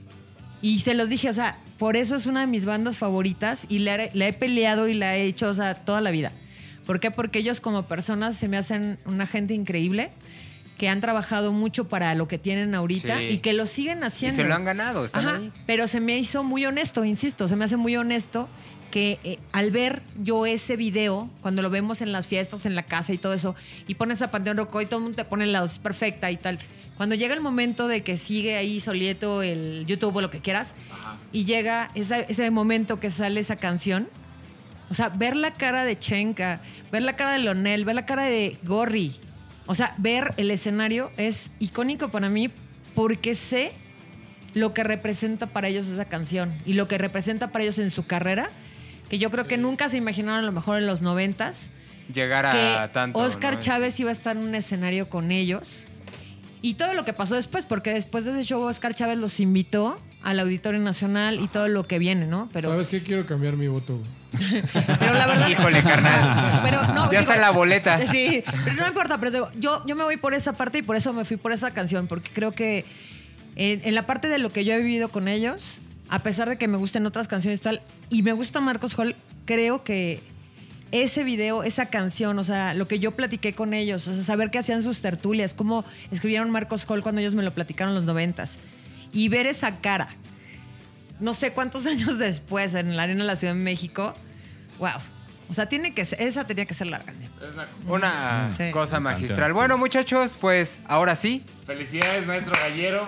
Dos aplausos para el ganador. La llevaste. Nos vamos hasta Me la llevé. Tijuana. Nos vamos a Tijuana. Llévame Saludos, a Tijuana, Alex. Colorado. Este, Jen, un placer. Muchas gracias por tenernos. Muchísimas gracias por gracias a tu tiempo, por la por, caerle a, a grabar este bonito podcast. Gracias, Jen. Y Muchas gracias. pues un- una revancha, ¿no? Un capítulo 2 después. Claro. Pero lo abrimos a otros aspectos, ¿no? Porque Sí. fuera del aire No, hablábamos aparte, de, de otras o sea, cosas, Un ¿no? ejemplo Entonces- ahorita por decir, nos fuimos al, al ska mexicano, obviamente. y Yo me quería enfocar en esto porque somos mexicanos y la verdad respeto mucho esa parte. Pero hay bandas increíbles. Ahorita hay una banda en Perú bandas, este, ¿cómo se llama? En, en bueno, te puedo dar una lista ahorita de bandas de infinidad de países. Enorme, ¿no? Que sí. que están haciendo infinidad de cosas. Fuera de cámaras le ahorita, decía a la, a la invitada que, que- que le echaron una vuelta. Hay una ola de bandas puertorriqueñas. Sí, lo que me estaba platicando. Órale, verde. Sí. Traes ahí el, Hay, todo, hay todo un abanico de música nueva que vamos a platicar Sí. Excelente, muchachos. en la continuación Vámonos. 2 del episodio. Un placer estar con ustedes, gallos. Vámonos, gallos. Muchas gracias, Jen. Gracias, Jen. Gracias. Gracias, Este, mamá, por todo. Gracias, gallos. Un placer ser el maestro. Siempre ustedes son los mejores. Yo nada más vengo aquí a, hablar con ustedes, Eso. chicos. Como siempre, pero les gané. Payaso. Vámonos. Nos Vámonos. vemos el siguiente lunes. Nos escuchamos. Saludos. Bye.